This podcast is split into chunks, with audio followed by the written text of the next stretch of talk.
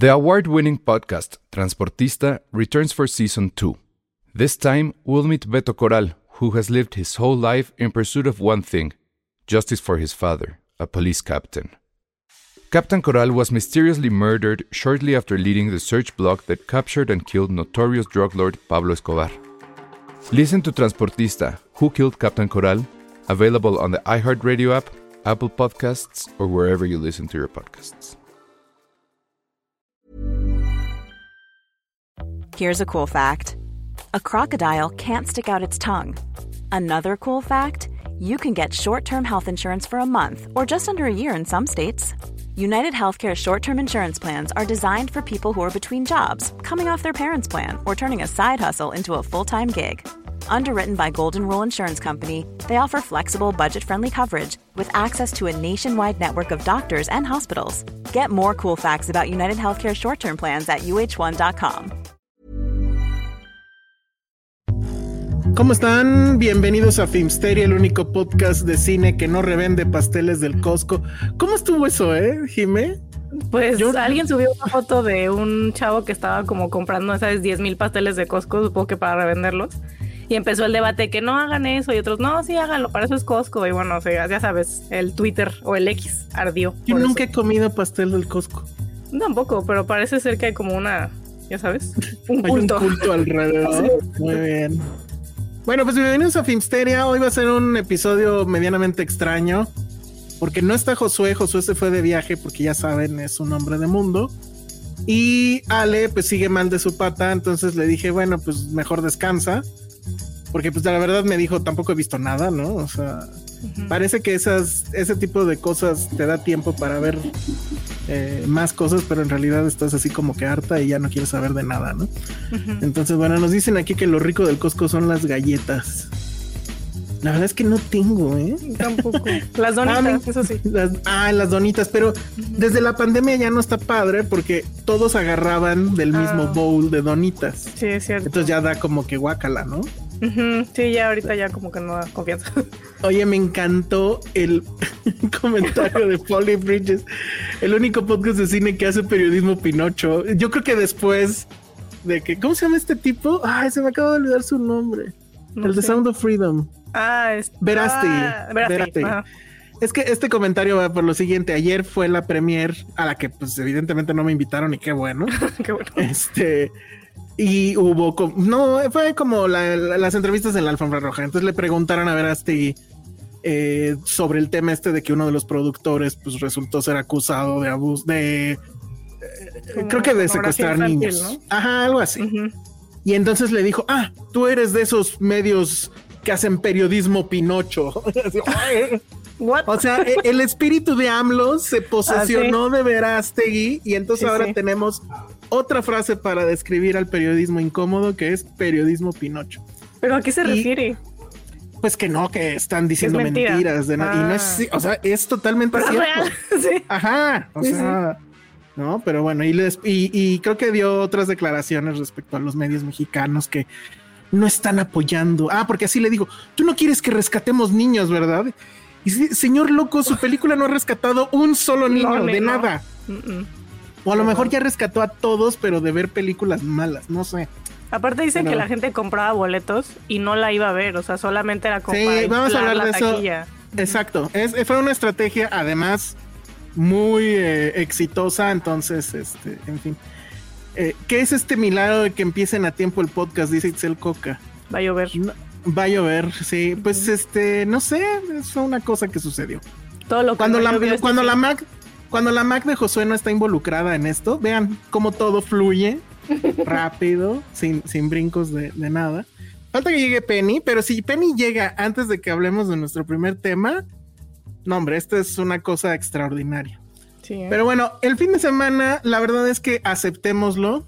Nadie fue al cine. ¿O tú sí fuiste al cine? Este. Jimé. Fui a ver eh, Batman. Ja, ah, yo también. Sí, sí, vi Yo que también. Sí. Sí, pero nada más. Ay, qué bueno. Ay, sí. Bueno, la gente normal, creo que todos estuvieron en el Foro Sol eh, para ver a Taylor Swift. Estuvo por ahí este Cuarón. No sé si viste que, que Alfonso Cuarón se dio la vuelta. Jessica Chastain. Jessica Chastain efectivamente también andaba ahí, pero Jessica Chastain sí aplicó la de soy persona importante y se fue a estos como palcos especiales, no sé, ¿no? Ah, y Cuarón sí aplicó la de pueblo y entró por el, así el caminito ese que hay para, para la parte baja del Foro Sol. Iban como tres policías o cuatro policías que estaban valiendo madre porque todos, todos estaban tomándose su selfie con, con Cuarón.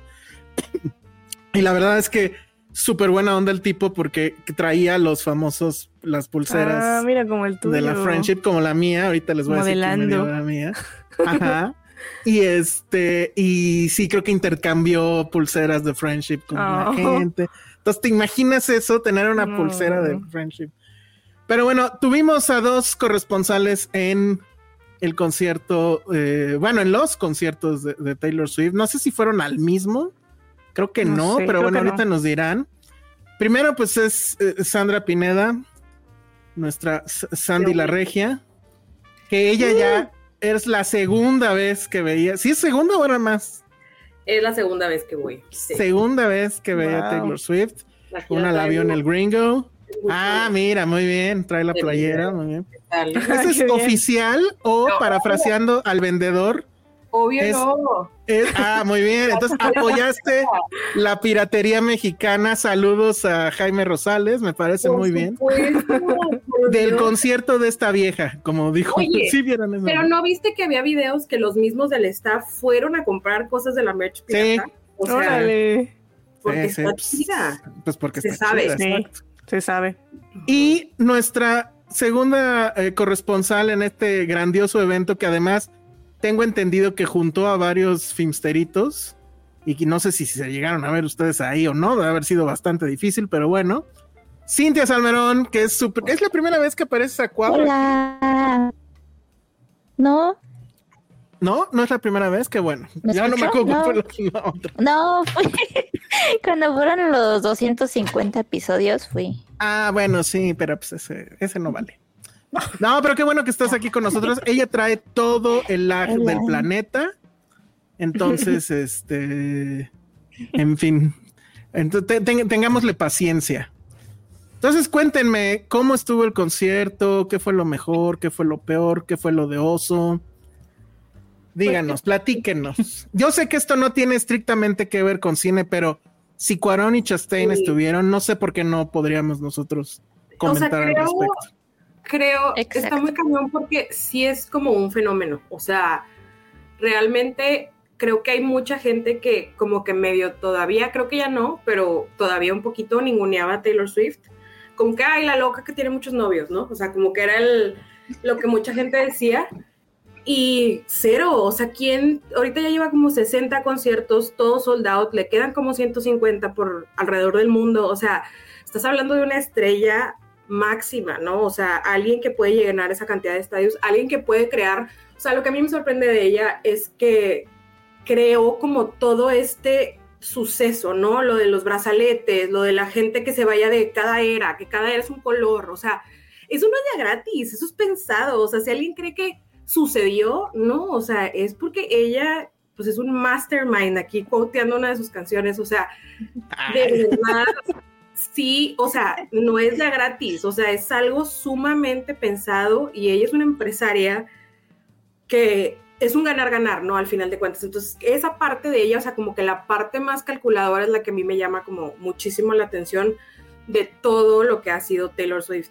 Y pues es la primera vez que venía acá a México, ¿no? Entonces es algo que pues todos los fans estaban esperando por, por muchísimo tiempo, que haya sido en el Foro Sol, que hayan sido cuatro noches, o sea, creo que todo le agregó como, ¿sabes? A esta hype, por así decirlo. E incluso las cosas más tontas que a veces solo pasan en México, como voy a llegar y pasar a mi boleto. o sea, con eso de que Ticketmaster anda clonando boletos y todo ese rollo. O sea, como que toda esa expectativa se vivía dentro de la gente y ya una vez entrando, creo que, o no sé qué sentiste tú, Cintia, o sea, todo era como el lugar más seguro de la faz de la Tierra. O sea, nadie criticaba a nadie, todo súper chill, la gente haciendo amistades, repartiéndose pulseras, o sea, todo estaba como muy a gusto, no sé, o sea, fue una sensación muy curiosa que que a mí no me había tocado vivir al menos de esa manera. Yo fui a Houston a verla hace unos meses y no, o sea, el concierto de acá no se compara en nada eh, con el que yo había ido anteriormente. De plano, pero ¿por qué? ¿Somos más gritones o qué? Más gritones, más ambiente y porque a mí me tocó verla, era como la décima eh, vez que se había, o sea, que habían, o sea, era el décimo concierto, por así decirlo, y ahora este ya era como el 60 o algo por el estilo. Entonces las coreografías ya se las super sabía, ya andaba como más suelta, ¿sabes? Entonces creo que eso más los fans, sí fue así como un match súper bueno, ¿no? Ok, a ver, ¿y tú, Cintia, cómo lo viviste? ¿Cómo lo viví? Con mucho llanto, con mucho cansancio. y, pero no, pero sí tienes razón, Sandra, o sea, llegabas y era o sea, era entrar como a otra dimensión. Para empezar, o sea, yo tenía general B, o sea, era sí o sí parada. Y el escenario era tan grande que era la mitad del foro solo. Entonces yo decía, voy a ver bien. Y tuve la suerte de agarrar lugar en barricada. Entonces dije, perfecto, ya la vi. Y quedé diagonal al diamante, que es el centro de su escenario. Y sí, de verdad, las niñas así todas contentas, todas se saludaban. Desde el guardia de seguridad de, ay, buenas tardes, así, te pasaban tu boletito, que te diviertas. Y así, todo, todo muy, muy amable, muy lindo. El único percance que yo tuve fue que unas chicas se querían meter, pero, o sea, simplemente les dijimos, pues que también llevamos horas aquí, ya llevamos como cuatro horas en el sol y demás. Y dijimos, porfa, para atrás, o sea, tú no, o sea, ya acabas de llegar. Y fue así como que sí, se quisieron poner, sonar intensas, pero se fueron y ya. Y una vez que empezó el concierto no fue la locura, o sea, llegó el momento, o sea, llevamos 50 segundos de la primera canción y la gente así gritaba y ya no escuchabas lo que ella cantaba, o sea, pura gente lo que escuchabas. O sea, llegó un punto en el que ella tuvo que decir, basta, tengo que seguir cantando y no la dejábamos, o sea, sí era una energía muy, muy bonita y también otra cosa que me gusta mucho, cómo controla el clima. Sandra, tú lo notaste, ¿no? Cuando en Fearless, que es una canción que habla de lluvia, empezaron a caer gotitas y se quitaron. Luego viene otra canción. ¿Cuántos cuchillos alguien puso así en la tierra porque no dio porque en, ninguno, bueno, el sábado que yo fui llovió un poquitito, que es lo que dices de esta canción, pero, o sea, brisa de que sientes casi como que el pelo medio mojadito y ya, o sea. y ya. Pero ya, y estaba pronosticada lluvia todos los días.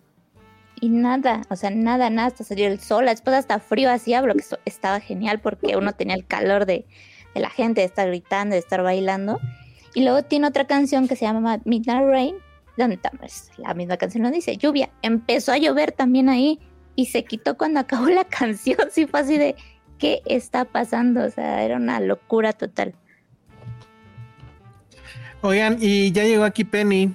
Hola, están hablando de la experiencia de, Taylor Swift. Yo no soy Swifty, pero la verdad es que disfruté muchísimo el fandom, el fandom, o sea, como que me hizo sentir contenta.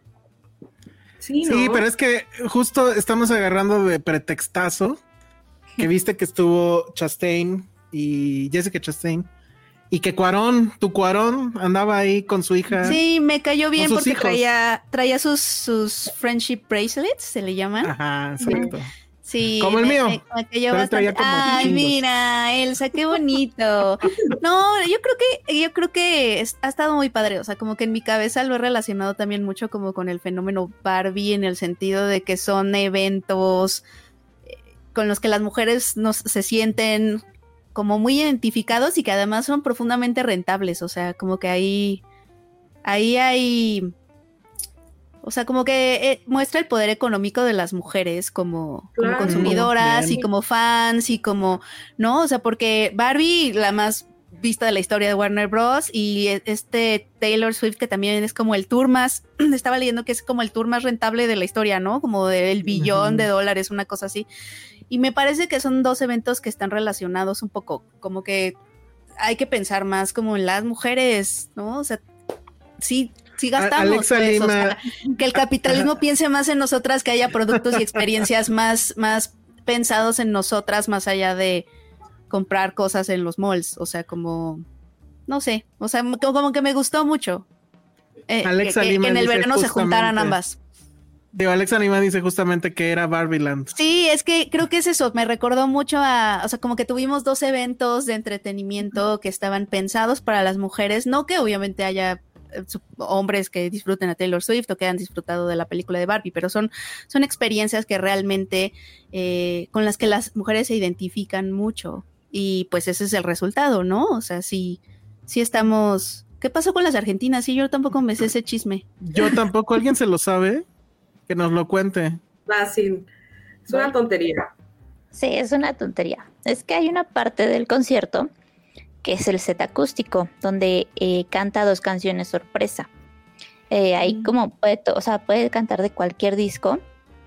Y en México se estaba pidiendo que se cantara una que se llama You're on Your Own Kid, es el último disco de Midnights. Y Argentina, bueno, en Argentina empezaron que no, que lo merecían ellas, que ellas merecían escuchar esta canción, que porque la canción es la historia de Messi y que le queda perfecto a este hombre y que ellos la merecían.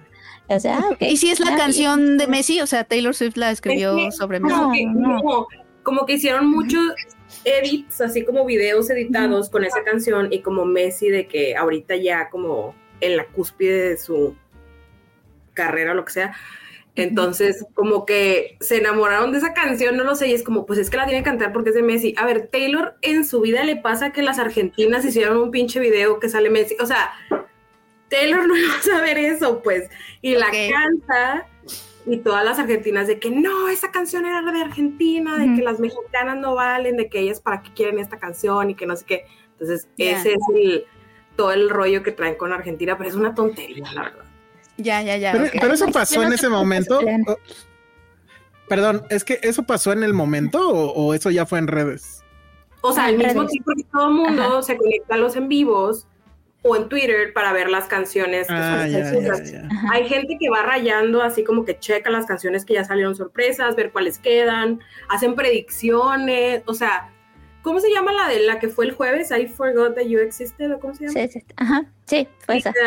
cantó esa porque es como nunca había venido a México, entonces como que chiste local de que I forgot that you existed, ¿no? Esa fue la que cantó, ah, o sea, sorpresa el primer o sea, el jueves que llegó.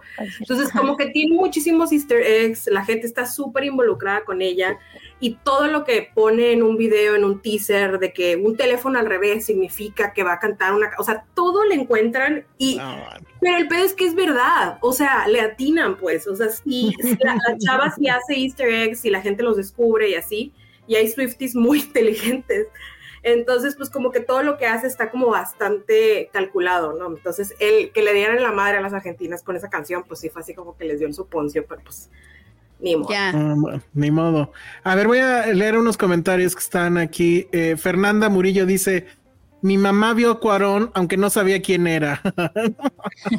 y, y, yo fui el día 27, dice Fernanda Murillo. Híjole, pues de todas maneras, si veía que todo el mundo estaba como loco alrededor de él, pues le hubiera pedido el autógrafo. José Vázquez Sara te dice saludos desde la ciudad donde anda paseando Josué. Yo, velo a buscar y, no sé, este, estoquéalo o algo. Sí, hazle algo a Josué. No sé ni en qué ciudad está. Aquí está Adrián Yogues y dice, fue un evento precioso que me permitió convivir con mucha gente que aprecio mucho, como sin. Ah, Adrián Yogues sí lo, viste. Exacto, y eso, como que era un evento que querías compartir con tus amigas, con gente, así como cuando en Barbie querías llevar ahora a tu mamá y a tu amiga. No sé, o sea, es que en mi cabeza los dos eventos veraniegos, o sea, los dos eventos del verano sí, están como muy ligados a, a las mujeres y lo que podemos hacer y los fenómenos que podemos provocar y así. Sí, pues yo conocí a Adrián, lo vi, de hecho lo vi el miércoles antes de que empezaran los conciertos y él sí me regaló igual unos preleps, gracias Adrián. Y justamente, o sea, yo con Adrián la interacción empezó porque los dos nos hicimos Swifties al mismo tiempo. O sea, yo, mm. yo realmente soy desde el 2021, o sea, yo me gustaban dos, tres canciones de ella y hasta ahí. Mi hermana es la que era más fan. Y yo la empecé a ver y empecé a escuchar la música y me encantó. Y, les digo, Adrián y yo como que al mismo tiempo. Y de ahí, o sea, tenemos una tradición que nos conectamos en TikTok y así de, oye, ya están las canciones sorpresa y lloramos juntos de, ya es mi canción. Y, entonces ahorita que él vino, lo pude conocer y fue muy bonito. Ah, muy bien. Alex Juárez, perdón, dice, me gustó todo lo del concierto de Taylor Swift y su derrama económica, menos que los boletos no fueran para todos. Bueno, pero es que sí estuvo. complicado, ¿no? Fue una Lo de los guerra. boletos. Fue una Fue guerra. Una guerra, pero bueno. Fue una dicen, eh, yo no, yo no tuve, o sea, a mí no me llegó el código, porque A mí tanto tampoco. por que tenía que comprar, que hicieron como que te registraras y había un código para luego poder comprar. Si no te llegaba el código, no podías comprar el boleto. Así es. a, mí, con mis amigos, me tocó la suerte que alguien siempre no ibas a usar su código y pues ya ahí fue donde nos pudimos comprar, si no, no hubiéramos podido. Eh, y pues sí, o sea, creo que, digo, Taylor tiene muchísimo tiempo de ser famosa eh, y de pues, ser una gran artista, pero yo creo que a partir de la pandemia fue que más este, creció. Estaba viendo hace poquito que en tres, hace tres años tenía 15 millones de oyentes en promedio al mes. Hoy se corona como la primera mujer que tiene 100 millones de oyentes en un mes. Entonces, en tres años pasar de 15 millones a 100 millones de escuchas, o sea, es algo pues enorme, ¿no? Que tal cual esa fue mi experiencia, o sea, yo no me considero Swifty porque no he sido como muy fan de sus primeros discos y todo, pero yo empecé a escuchar algunas de sus canciones nuevas, de los discos nuevos a partir de la pandemia, este, que son los que más me han gustado. Eh, por ejemplo, yo soy una de esas nuevas oyentes que empezó a tener a partir de la pandemia de su, de los discos que sacó, creo que sacó dos, ¿no? En la pandemia. Sí. Este y me que me que me gustaron que me gustaron mucho, que fue como de ay sí. Que eran como un abrazo de corazoncito en ese momento y, y así fue como yo empecé como a acercarme más a su música, porque antes como que la escuchaba en el radio, ¿no? Obviamente sí, todo el mundo la ha escuchado, ¿no? O sea, como en algún Sí. momento de sus vidas, pero no no me identificaba tanto. Entonces yo fui una de esas personas que Convertidas. convertida en la pandemia, exacto. Muy bien. Luego, no sé si vieron esto de que le llevaron a Tlaloc Sí. literal su friendship bracelet. Se lo dejaron ahí enterrado en la tierra y funcionó. Porque Funcionó. el, ¿cuándo fue el último concierto? El domingo, ¿no? Sí. El lunes volvió a llover como si no hubiera mañana. Entonces, Ajá. sí fue muy Ay, sí, le llevaron las ¿eh? pulseritas, ¿no? Sí. Oye, pero yo me quedo pensando, o sea, porque dije, ok, las dejaron como ahí al lado de la, de la estatua, del monolito, pero ¿qué? O sea, el museo No, las va la a enterraron. El, el rit- ritual fue Pero ¿qué va a pasar como ahí. con ese plástico en la tierra? Ay, calma. No, o sea, que, o sea, van a ir por...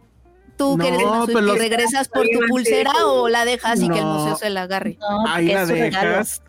Ah, va a caer la bomba ya. atómica en algún momento a y los arqueólogos de no sé cuántos a millones de años van a encontrar restos de Una Tlaloc ofrenda, Swift. y una ofrenda a Swifty y van a decir quién era Taylor Swift. Oye, ¿y cómo funciona lo de los friendship bracelets? Que es algo que, o sea, yo si fuera Swifty estaría muy en Bueno, eso. Este, o sea, tú llevas los tuyos y te acercas con la gente y les dices, ten. Y Ta-. Tal cual, la Ajá. misma pregunta le hice a esta eh, Sandra, Ya, ya, que ya. la vi, la vi justo en la mañana antes del concierto y traía su bolsa, tenía una bolsa enorme llena de bracelets y ya me, me dio un par y aquí traigo uno, porque el otro ya valió. Pero de ahí este- viene el tuyo, de ahí viene el Ajá, de tuyo. ahí viene el mío. Pero justo le decía, es como darse la paz en, en la iglesia. Ya, sí. Qué bonito. Está padre eso. Y, y había de todo, o sea, yo hasta encontré un hobby que no sabía que estaba padre, pues, o sea, es terapéutico ponerte a hacer las pulseritas, literal, o sea, y ya aprendí a hacer de que la florecita y no sé qué, ya, o sea, yo ya, Ya. poner un negocio de esto. Qué Pero- bonito. Pero sí, o sea, está, está cool, literal, es pues cada quien, o sea, bueno, justo en esa canción que se llama You're on Your Own Kid, tiene, dice en alguna estrofa, make the friendship bracelets, ¿no? Entonces de ahí viene que la gente empezó a hacer los... Ah. Ah, ya. Sí. O sea, es relativamente nuevo del último disco. Sí. Ajá. Entonces, Y- pues ya la gente pone, pues, de las canciones y luego, pues, obviamente que aquí en México la mexicanada de que le ponían teibolera, o sea, como Taylor, Ujú. teibolera, o de que Tenochtitlán, o. Este, este es de Tenochtitlán. Era una canción El que se otro- Miss, Americana, le ponían Miss Mexicana, o sea, ya, ya sabes, como el folclor mexicano y la, la, la creatividad. El otro No, que ya, tenía era un fuck Kanye. Ah, sí, Estaba increíble. Ah, eso estaba. No, Sí. y hubo una Ibas- parte, Ajá. ajá. como a las 6 de la tarde, que empezaron a aventarlas, en todo el General B empe- empezaron a aventar las pulseras así, por todos lados iban volando, de que decían, yo quiero cambiar, porque tenían un montón y así sí, estaban volando por toda la zona de General B. Te tenías que estar cuidando así que no te cayeran en la cabeza, pero se vio muy chistoso cómo, cómo todas empezaron a aventar. Fantasías Miguel. Y el verdadero ganador del fin de semana. Totalmente, totalmente. O sea, tú ibas y decía de que bienvenida Swifties, aquí está todo para tus pulseras. es neta, es neta. Y luego, y luego, y luego Sandra me contó que en el aeropuerto le quitaron su herramienta para hacer. ¿Para hacer pulseras? Me quitaron mi herramienta de trabajo. No. Pero era es muy punzocortante o qué? Pues era una ponchadora, ¿no? Una, pinza. Como para cerrar la cuentita que es como para cerrar la pulsera. Este, y pues valió que eso. Sí, ya ves. Todo mal. ¿Por, ¿Por, qué te vienes en el IFA también tú? Mira. ¿Qué te digo? ¿Tienes la foto de eso o qué? Sí, ya la estoy mandando. De lo del. de cómo decía bienvenido Swifties. Ah, pues mándamela por WhatsApp y ahorita. Ah, ya vi. Ahorita, ahorita la. La comparto. Qué bien, Fantasías Miguel subiéndose al momento, ¿no? Sí, pero. muy, muy orgánico, muy orgánico. la aplicación, la de Temu, o sea, también bien, no sé si vieron todo eso que hubo que te registrabas y te daban como cosas gratis y muchas niñas de ahí, yo por ejemplo conseguí mi cardigan, que es, que es chafita mm. todavía, pero ahí lo conseguí y te, aparte te mandaban los paquetes para las pulseras y pagabas, no sé, 100 pesos, 200 pesos y te enviaban un montón de cosas. Entonces ellos también fueron los, los ganadores en todo esto. Ya. Miren, ahí está la foto, dice bienvenidos Swifties encuentra el material para el evento del momento. So make the friendship bracelets. Take the moment and taste it. Ah, y, citando la, la, canción. Sí, la canción y todo.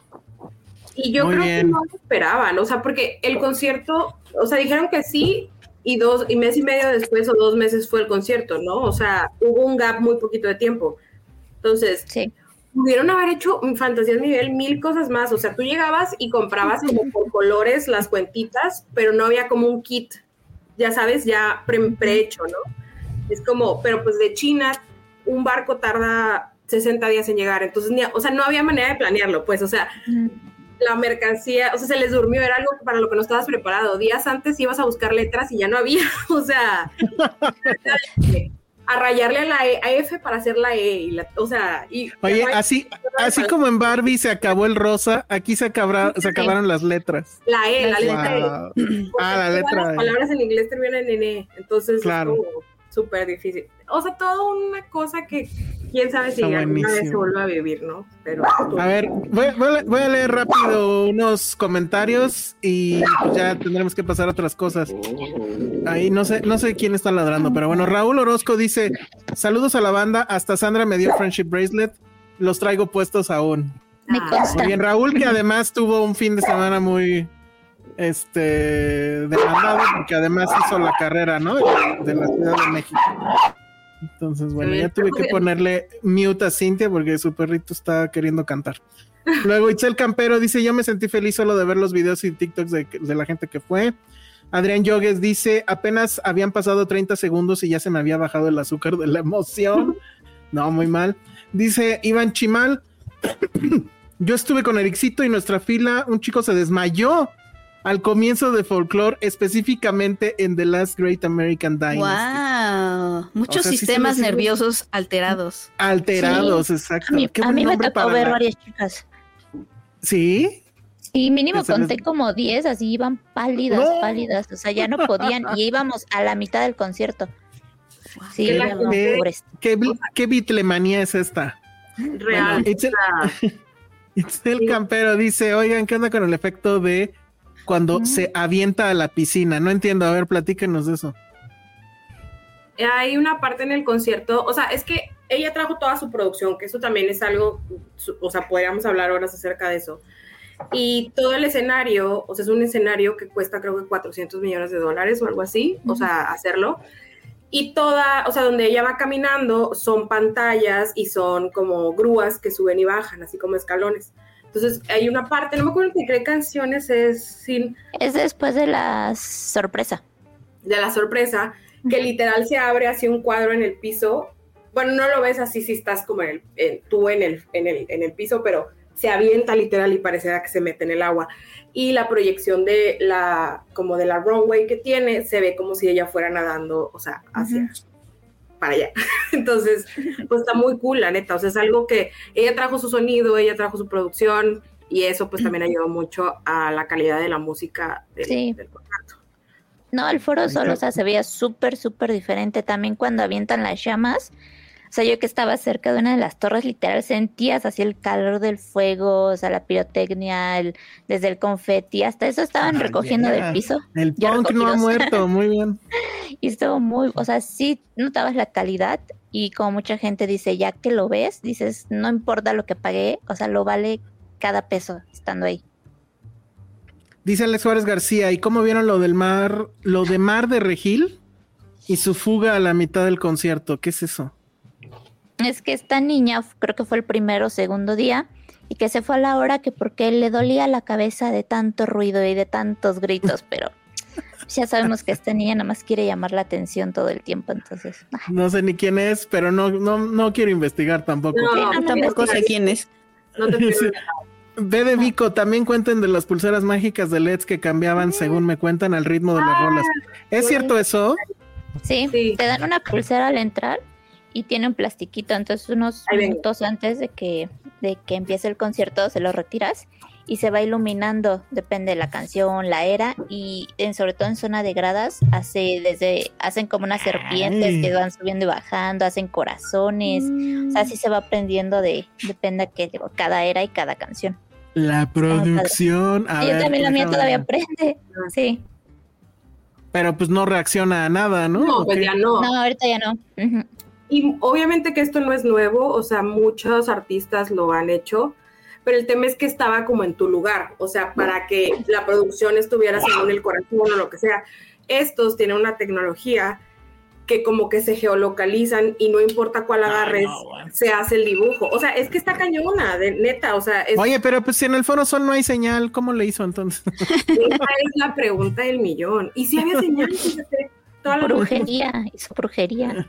Sí, está de lo, o sea, cosas que no van a volver a pasar aquí, pues. No.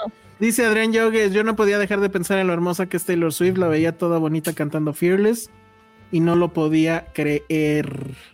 Por dos. a mí me pasó que me tuve que pellizcar, así acabó la primera era yo así llorando, llorando y mi novia así de ¿qué te pasa? Y literalmente me tuve que pellizcar porque yo no, o sea, mi cerebro no dimensionaba que estaba dentro del concierto. Y decía, no, no es cierto, estoy soñando, ahorita me voy a despertar, algo va a pasar. Y no, fue real. Pasó. Pasó. Dice Adrián Yogues, lo mejor del concierto, creo que eso ya lo habían dicho, que el Foro Sol se sintió como un lugar seguro para todos. Nadie criticaba a nadie y todos buscaban hacer comunidad. Ah.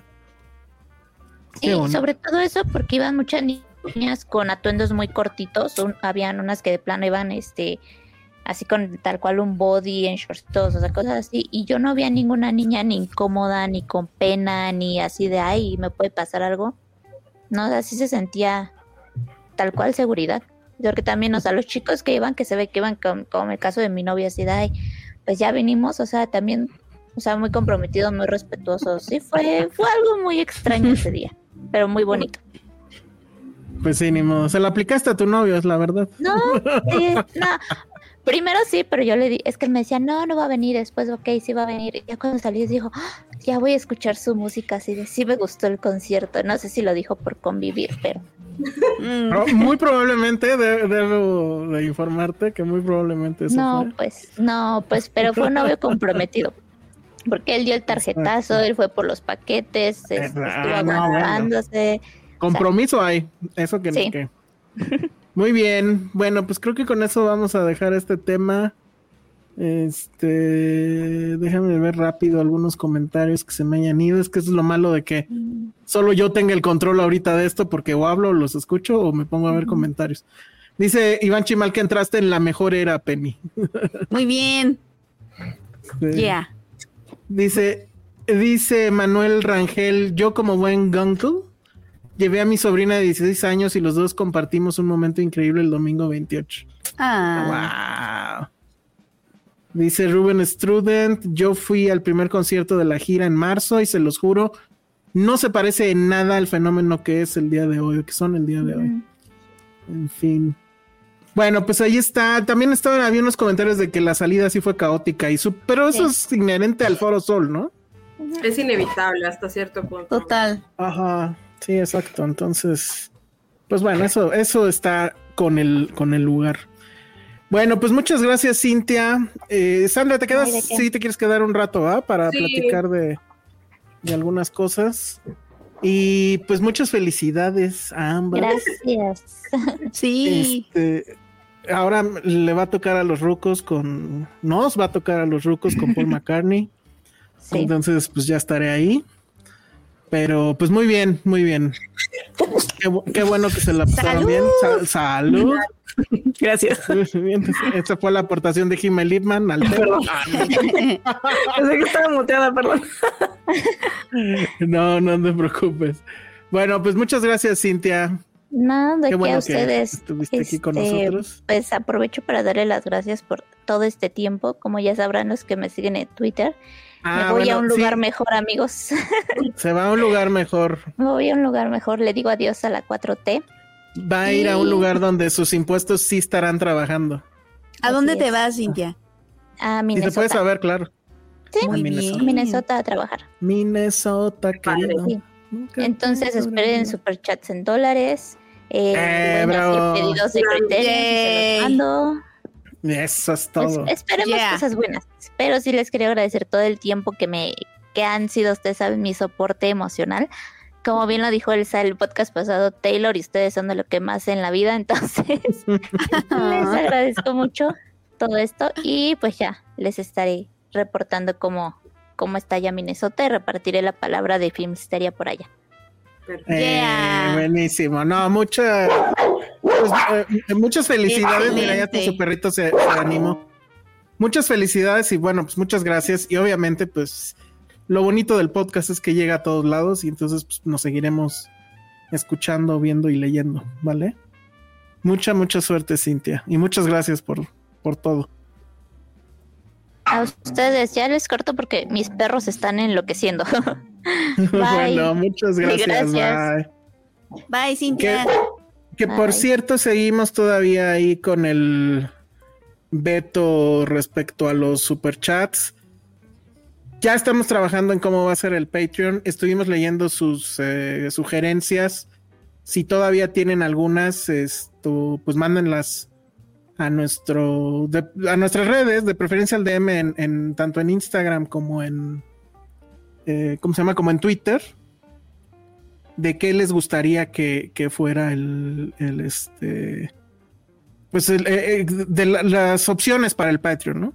Entonces, y mientras, pues si quieren ustedes eh, compartir un poco de su riqueza con nosotros, pues ahí está el paypal.me diagonal filmsteria, al rato se los pongo ahí en la pantalla, donde pueden ir y pues donar algo de dinerito para que nosotros podamos seguir aquí hablando de tontería y media. Y bueno, pues ahí hay mucho, mucha gente se está despidiendo de cine. Mm. Pero bueno, pues ¿con qué quieren que empecemos?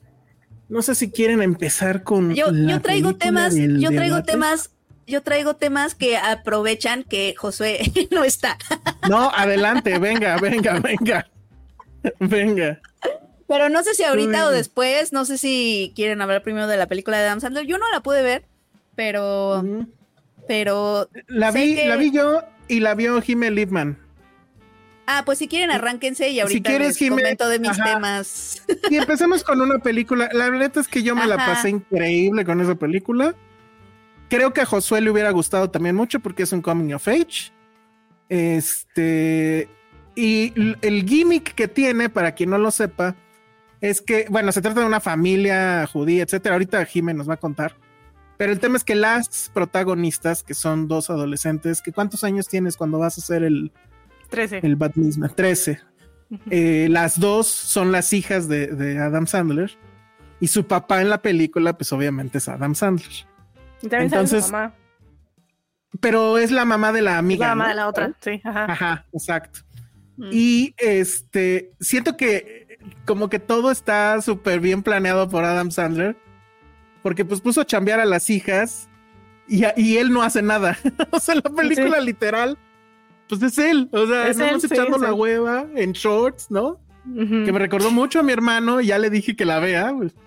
Y pobre de mi sobrina, porque hay una escena donde van al cine, bueno. Pero a ver, Jimé, ¿tú cómo la viste? No he contado exactamente de qué trata, entonces si quieres también empezar con eso. Sí, estamos hablando de la película que está en Netflix que se llama No estás invitada, invitado a mi bat mitzvah o You're so not invited to my bat mitzvah. Y como dice Elsa, es eh, una película con Adam Sandler y está protagonizada por sus hijas. Bueno, sale más la hija chiquita que se llama Sonny Sandler y ella es el papel de Stacy, que es una niña que pues está a punto de tener este rito de pasaje en la tradición judía que se llama bat mitzvah y, es, y pues bueno, es como, ella empieza la película diciendo que es como, pues como los 15 años aquí en México, esos rituales que tenemos en las culturas. Eh, un día muy importante, un día que define el resto de tu vida, y pues según la tradición judía, sí es cuando una niña o un niño entra a la adultez, que pues no necesariamente es más como metafórico, pero, pero pues ella está, está convencida de que es su, su día de convertirse en mujer.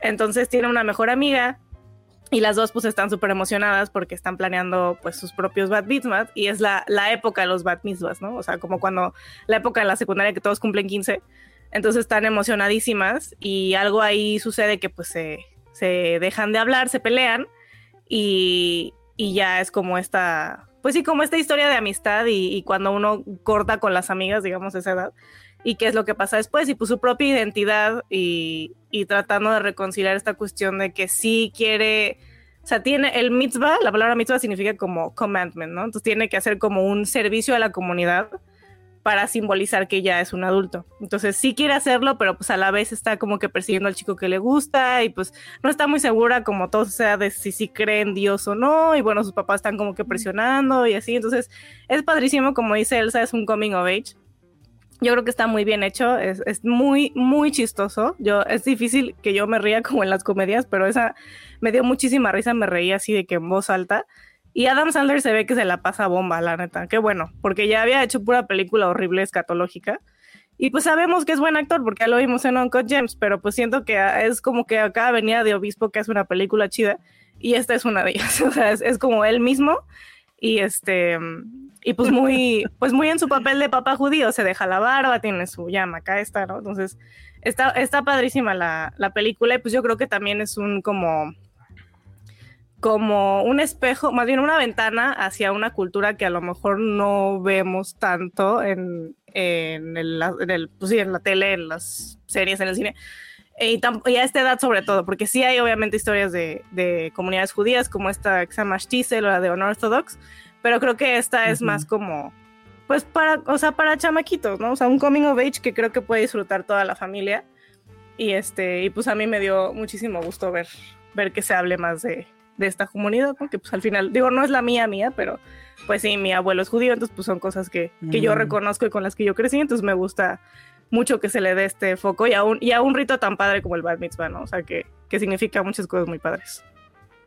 Eh, la película va, o no sé, porque la verdad es que, o sea, viendo a Adam, viendo a Adam Sandler hacerla de papá, que no sé si ya había pasado antes. Bueno, en la del papá chistoso, ¿no? también es papá. Sí, sí.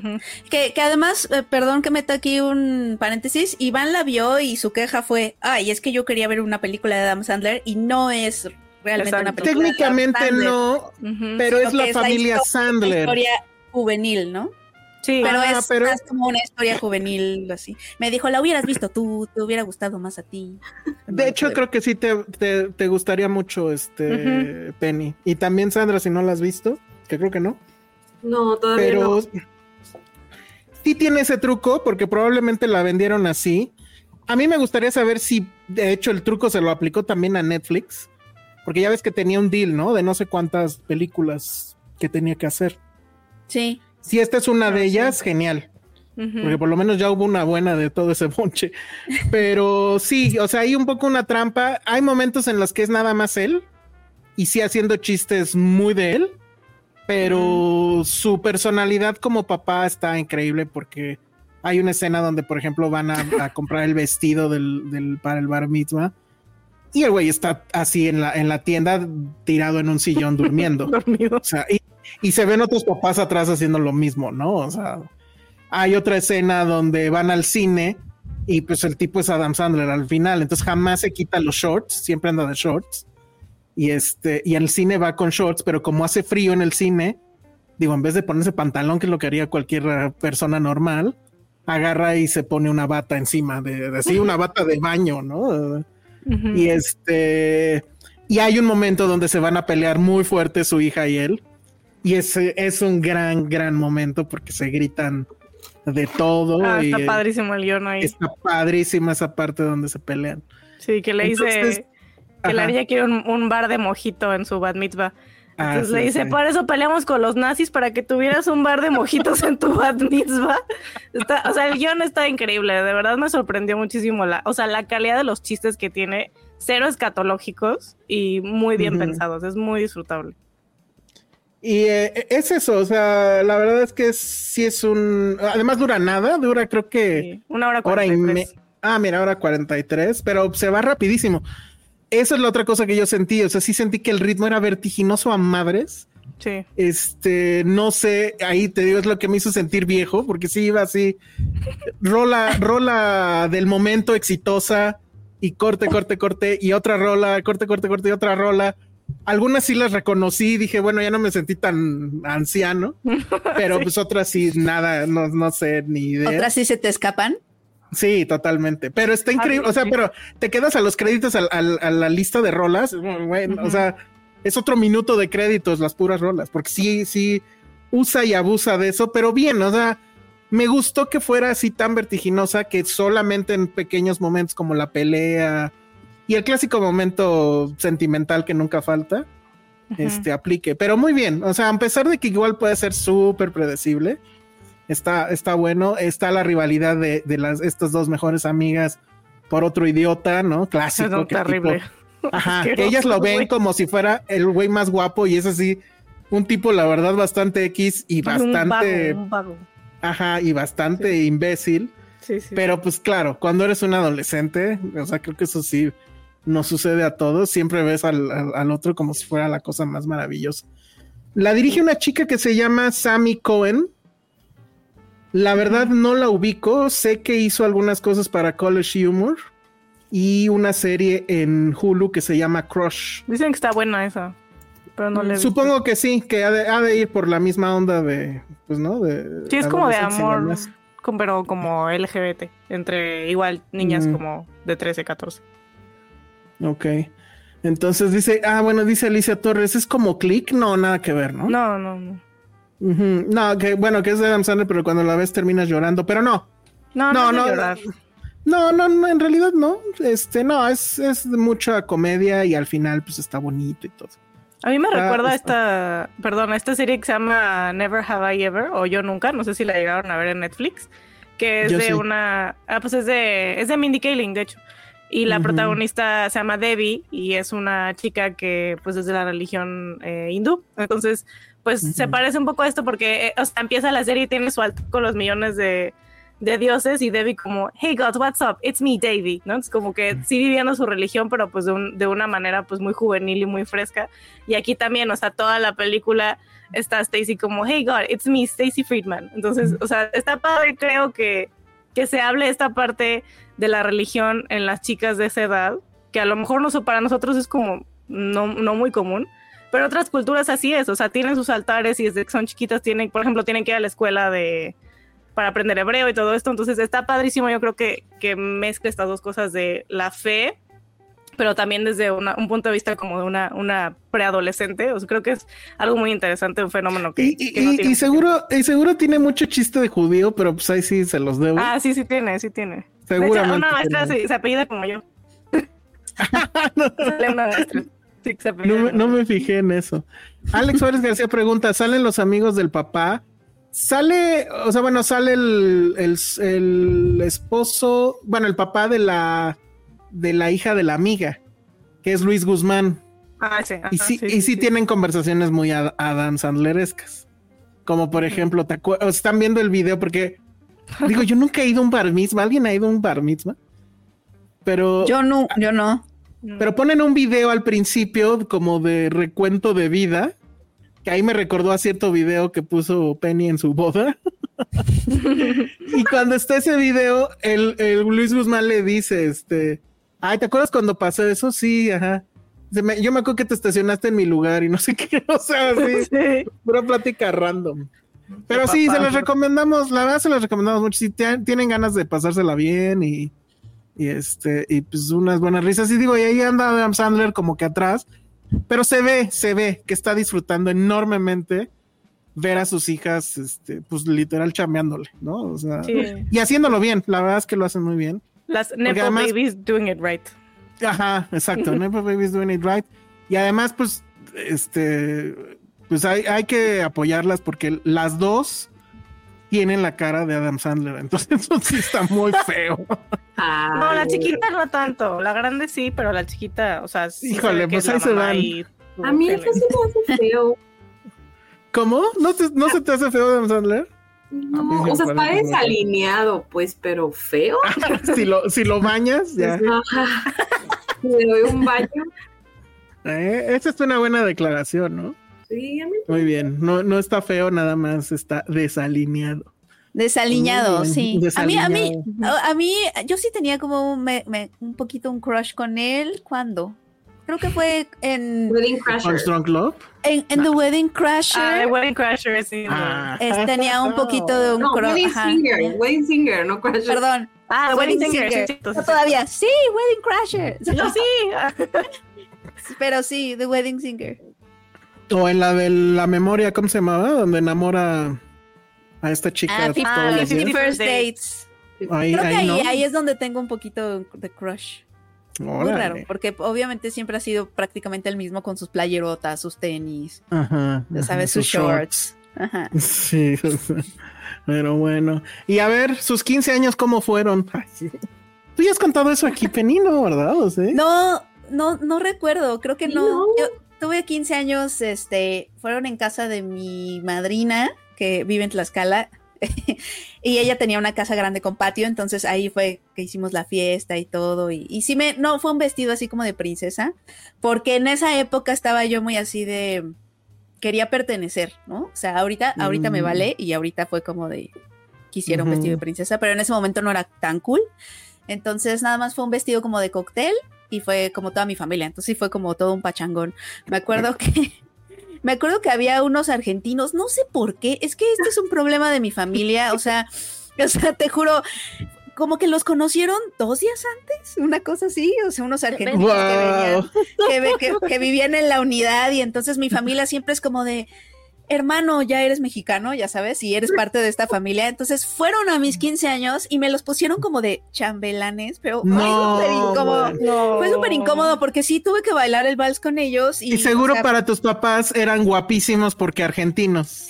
o sea, estaba. O algo así. recuerdo la imagen, pero no sé si mi percepción estaba ya un poco como ah, el filtro de mi familia se imponía de que sí los veía súper guapos. Entonces, yo los recuerdo guapos, pero ya no sé si es mi, si realmente estaban guapos o si era la percepción de mi familia. Pero pues eran estos hombres de veintitantos años. Además, cuando tienes 15, pues un poquito sí te intimidan, sí, ya sabes. Y yo llevaba una amiga que tenía 14, o sea, yo ya había cumplido 15, ella tenía 14. Y le echaron muchísimo los perros este, estos chavos, pero, o sea, como que súper, pero sabes que, sabes, ese es, eso es, es, un gran tema, porque a quien le echaron la culpa, este, tanto mi familia como amistades, fue a ella, por coqueta. No, y los, y los dos argentinos eran los que, los que yo escuché así, yo, yo, en, yo en mi fiesta de 15 años escuché así como de, sí, es que me la voy a llevar a la cama, así, oh, a mi amiga de segundo de secundaria, y ellos tenían 21, 23. Obviamente en esa época no teníamos como mucha conciencia de estos temas, pero al otro día eh, se me acercaban amigos de la familia a decirme, oye, es que tu amiguita es demasiado coqueta, no sé qué, no sé qué. Y ahora que lo recuerdo, sí estuvo súper mal eso. O sea, eran los otros dos hombres ahí tratando de, seducir a una niña de 14 años. No, no, mal, mal. Pero eso pasó en mis 15 Fue, todo fue todo un fin de semana en Tlaxcala, me acuerdo. Es que los 15 años se prestan un chorro a eso porque Es justo el límite. Y, ajá, y, y, como que la fiesta no nada más es de gente de 15, 14, sino que siempre termina gente más. No, pues aquí fue tal cual con mi. Yo de amigas invité solo a dos. O sea, el resto fue mi pura mm. familia y mis primos, ¿no? Que sí tenían mi edad. Muchos tienen mi edad, pero. Pero sí fue una cosa muy, muy chistosa. Pero aparte sí fue fiesta, fiesta así de Tlaxcala, ¿sabes? Como había como, como, como ¿Qué significa eso? Guisados, que se, que se echó a perder uno de los guisados, mi mamá estaba súper así, no, vamos a hacer? No sé qué. La verdad la recuerdo con mucho cariño, pero sí fue muy sui generis. bueno, no sui generis, creo que es como representativa de, de muchas tradiciones que tenemos y de cómo se viven los 15 años, ¿no? Que son medio surreales y pero sí, sí tuve mis 15 años. No, no Tú, Sandra, no, Lástima. ¿Cómo, ¿Cómo son los 15 años en el norte? Ajá. Pues, o sea, yo no tuve, pero cuando a mí me tocó la época de las quinceañeras, era todo, o sea, era cuando como que se volvieron a poner de moda, porque siento que hubo un tiempo en el que no estaban de moda, luego otra vez ah. estuvieron de moda, y era de que te daban pase, no drogas, o sea, era un, o sea, como una invitación y tenías que llegar con la invitación, o sea, porque no que hay quinceañeras que pues entras, ¿no? O sea, y era de que tienes pase de la quinceañera de no sé quién, de que, wow, tipo, no, o sea, cosas así que digo yo, cringe, me acuerdo y me da cringe, este, y era, yo me acuerdo, o sea, cada fin de semana tenía una quinceañera a la cual ir, ¿no? O sea, ya sea de mi escuela, de la escuela de enfrente, o sea, de otros lugares, y era así de que, no sé, tener de que cinco vestidos y darle la vuelta a los vestidos de que todo el año para salir las fiestas. Porque si era de ir en tacón, bueno, no sé si en tacón, la verdad no me acuerdo si en tacón, pero pues sí en vestido tipo cóctel, ¿no? Entonces, este, pues claro. tu pase, andar con tu vestido. A mí la verdad me tocó un ambiente como muy saludable de que a los ah, sí, alcohol, pero no faltaba el tío borracho, o sea, lo que... Claro, es que eso es lo que les digo, nunca falta eso, sí, sí, sí. Entonces, claro. sí, sí fui a muchos, pero yo personalmente no. el tío borracho que da el discurso, además. Mija, ya eres una mujer. Creo que esas son las felicitaciones más horrorosas cuando te dicen que ya eres una mujercita. Ay, sí, eso qué. No, eso qué, ajá, es como. Ya eres una damita. Es como no. O sea, es como no. Amigas de 15 años luchen por su infancia y su adolescencia. No son ah, unas mujercitas. En mi época urgía, urgía ya no ser una niña. Ay, claro, es que también tú quieres grande, pero hay algo muy cus, que da mucho cuscus que lleguen los señores y te empiecen a decir, ya eres una mujercita. Ay, no. Ay, te ven así. Creo, que, hace falta una película mexicana que hable de eso. Eh, yo, no hay, la idea que no, y, y, esa es la idea que yo tenía, que yo le estaba diciendo a Iván desde hace como un año. Faltan, faltan películas que en donde se que, que hable de los 15 años, pero ya empezaron a surgir algunas, este... Me acuerdo que una Pérez gringa, ¿no? Una que es así como chicana, pues, que se llama tal cual quinceañera. Ahorita va a venir una, este, mexicana, eh, no me acuerdo cómo se llama, creo que se llaman tal cual mis 15 años. Ah, pero es comedia, Se va a estrenar apenas, es comedia, sí. Em, y yo leí, hay, hay una cineasta que estaba tratando de financiar otra que también tiene que ver como los 15 años y está estos ritos de paso que te impone la sociedad para que ya seas una mujer, pero una fiesta no te va a hacer una mujer, o sea, ¿no? Entonces ya veo más inquietud por, por tratar este tema, pero yo también siento que faltan. Sí. Tú, Jime, ¿cómo fueron tus 15 años? Yo no tuve fiesta, yo quise irme a París. Eso. Eres la, la mujer más inteligente. Yo igual Yo siempre he dicho, sí, o sea, hagan eso. Si les dan la opción, hagan eso. Sí, sí. Total. de tener con mis papás y el... Ajá. Ay, pero es que tengo como lag, creo. Pero bueno, el, el mero día me fui, a, o sea, me fui a París 10, 10, 10 días y el mero día de mis 15 fuimos a Disneylandia en París. estuvo Eso está súper bien. Porque además vas a tener las memorias de eso y no las memorias del tío borracho de, mija, ya eres mujer. exacto, exactamente. Totalmente, totalmente. luego tengo una amiga que cumple 15 años como, bueno, que cumplió 15 años cerca de mí y ella sí tuvo fiesta. Y luego nuestros papás hicieron como comparaciones y salió más cara su fiesta que nuestro viaje. Es que, Exacto. Es que las fiestas están carísimas. Sí, sí, sí.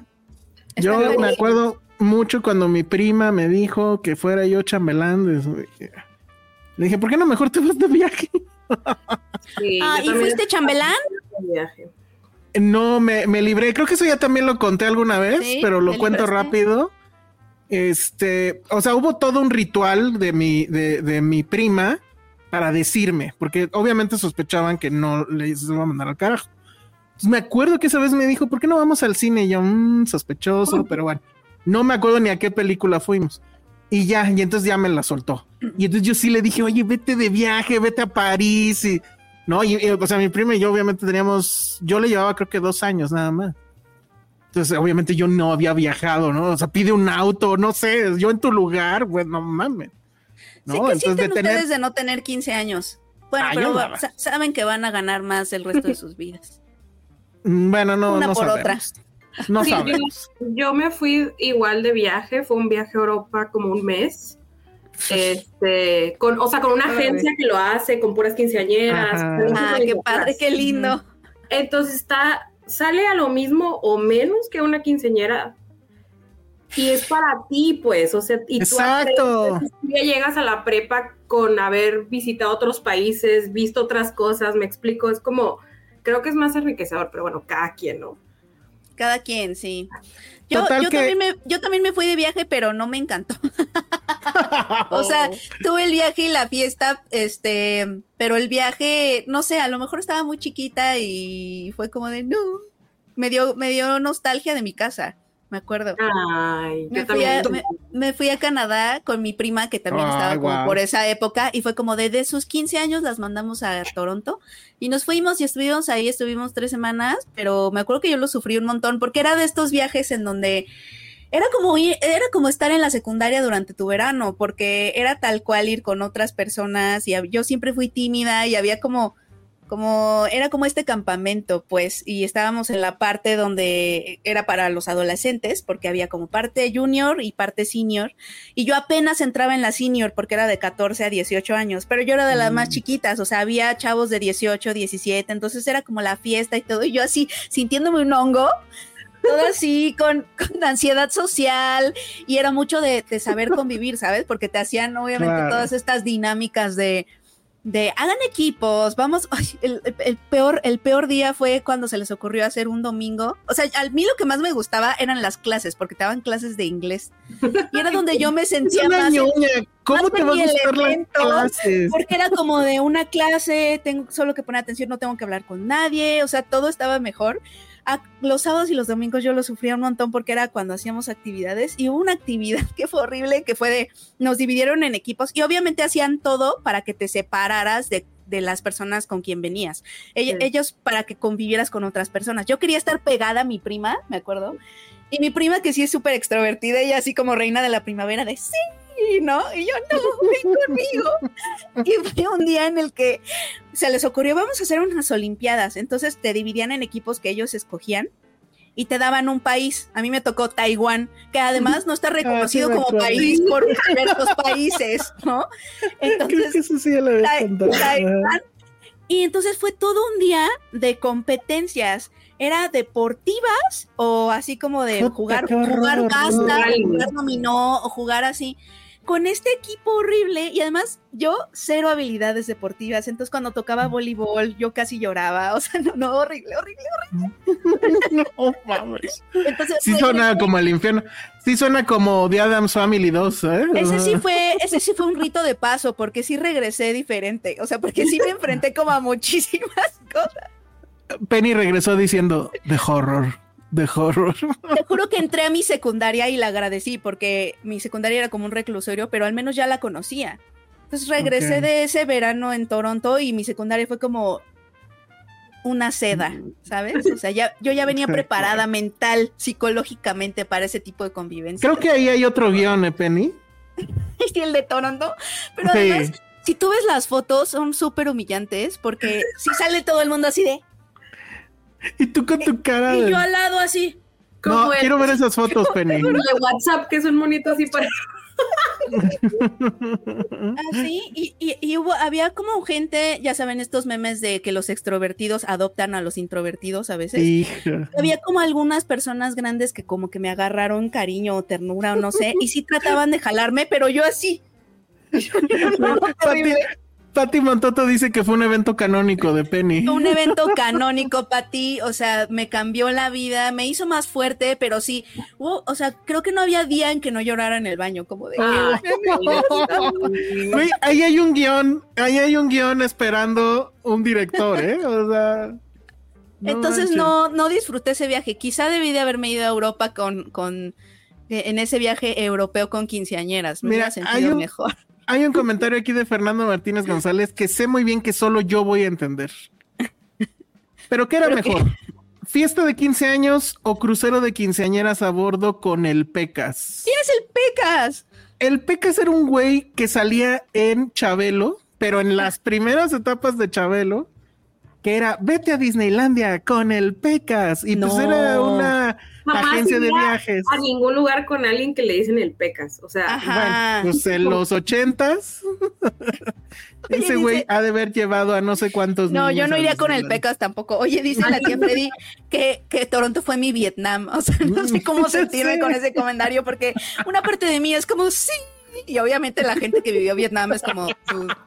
Pero, no, esto es Vietnam, Penny. Esto pero se sintió así, se sintió. Yo regresé así. más desenvuelta. Y yo, mamá, es que pasé el infierno. O sea, el infierno adolescente, lo viví. Es Apocalypse Now, pero adolescente. ya, ya está hecho, Penny. Pero además la gente, me acuerdo de una venezolana, porque había muchas venezolanas, Dios mío, qué hermosas son. O sea, tenían 18 años, se supone que estaban en mi grupo de senior, y yo no veía absolutamente nada como ellas. O sea, era como de vamos a cenar y nos llevaron como a Medieval Times este, iba yo atrás de una, me acuerdo que llevaba una minifalda, eh, parecía modelo, ¿no? Y obviamente todos los chavitos alrededor de ella, y ella así de la, la, la, y yo así en tenis, ya sabes, todo así, este, y yo decía, es que, ¿dónde estoy? ¿Qué es esto? ¿Por qué? Pero aparte me hace sentirme más chinche, o sea son como effortless, ¿no? O sea, como que no se arreglan, pues, o sea. Era como estaba yo en, Princesas de Encanto, ¿no? Salidas de la película de Encanto, puras Isabelas, ya sabes, así, que dejaban estela de flores. Y yo así, toda inadecuada en esta época en donde te sientes muy mal con tu cuerpo, o sea, no mal, mal. ya quiero ver esa película, por favor, Penny, por favor. Muy mal, amigas. Oigan, ya no les terminé de contar. El chiste es que me, le dije, no, pues la neta no. Y ya, ¿no? A mi prima, de que fuera yo su chambelán. Ah, Total que un día, así literal, un sábado estoy en mi casa echado, me hago perfecto, viendo la tele, cualquier cosa. Llega mi tío, me mete al carro y me dice que hay una emergencia de chambelán y ya vas. Total que un chambelán le había quedado mal, no el día de las 15 años, obviamente, sino en los ensayos. Y entonces fuimos a casa de ellos y me metieron a los ensayos.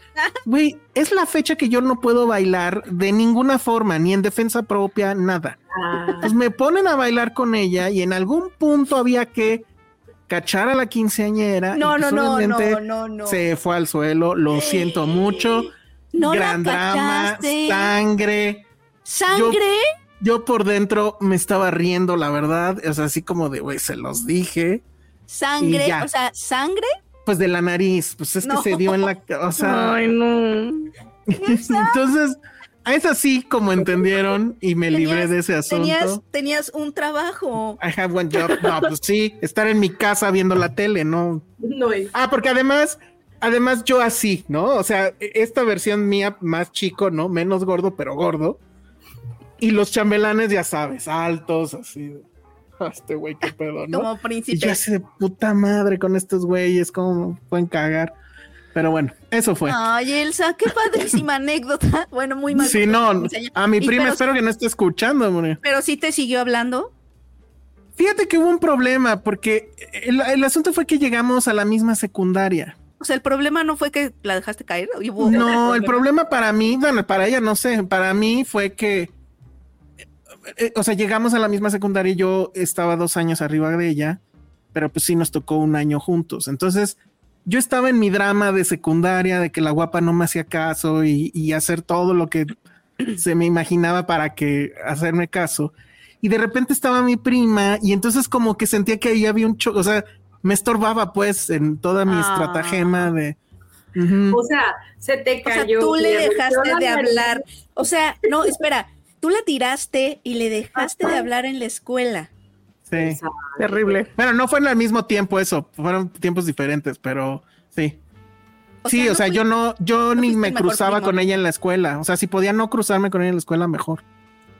Porque sentía que no, o sea, no quieres en ese momento a nadie de tu familia cerca. O sea, estás en una batalla interminable por conquistar a la chica.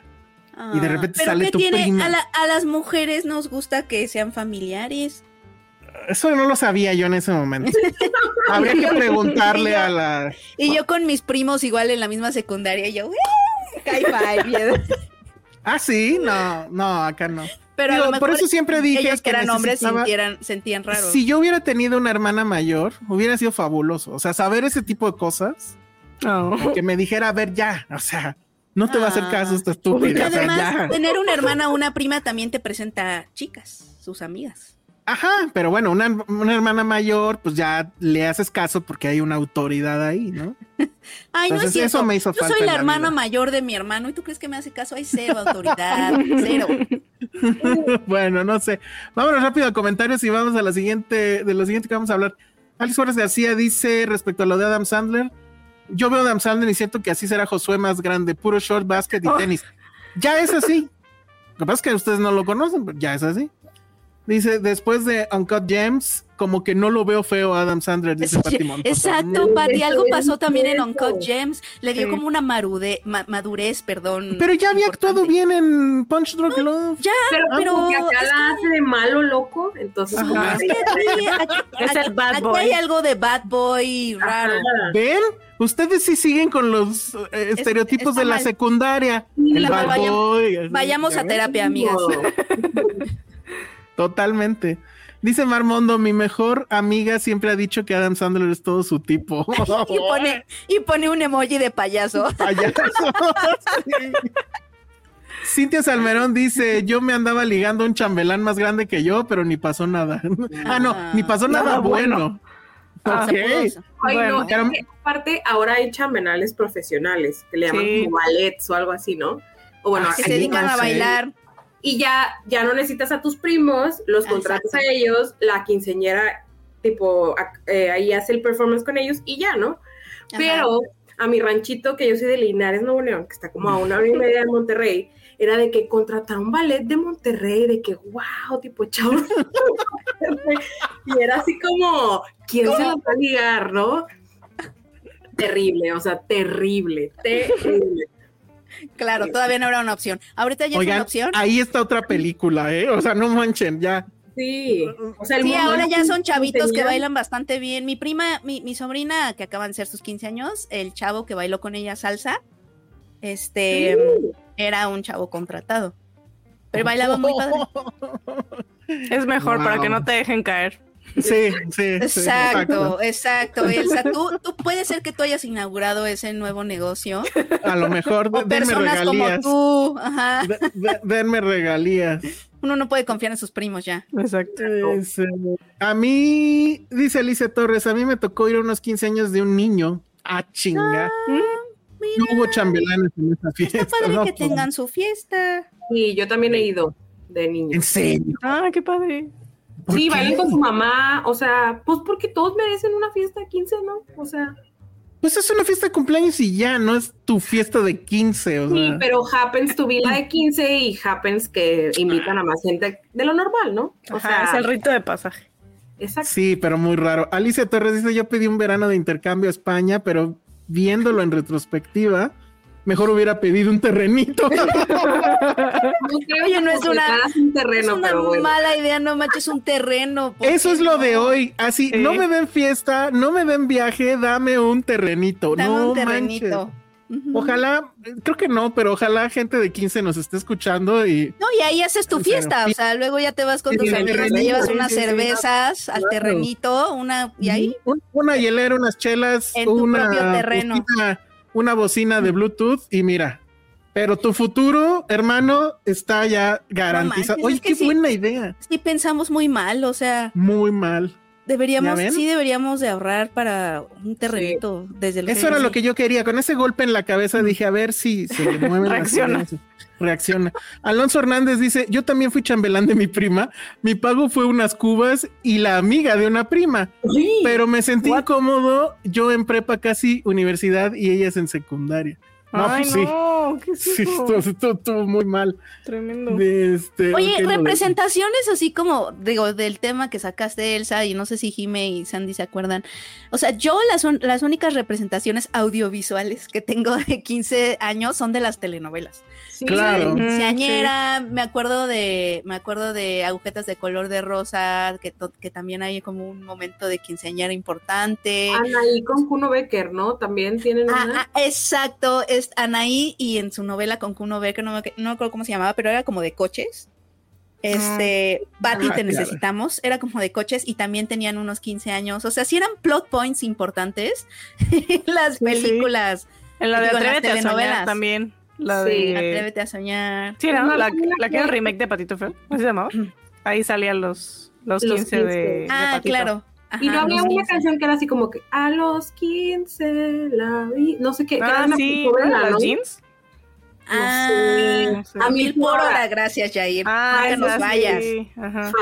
No, pues yo la canción que me sé es la de ahora, que por supuesto la gente te canta en coro cuando estás claro, fiesta. Claro, claro. Y sí, creo que hacen falta más. pero, pero yo tiene una que se llama 15. Sí. ¿No, Sandy? Sí. ¿Pero qué, Rola?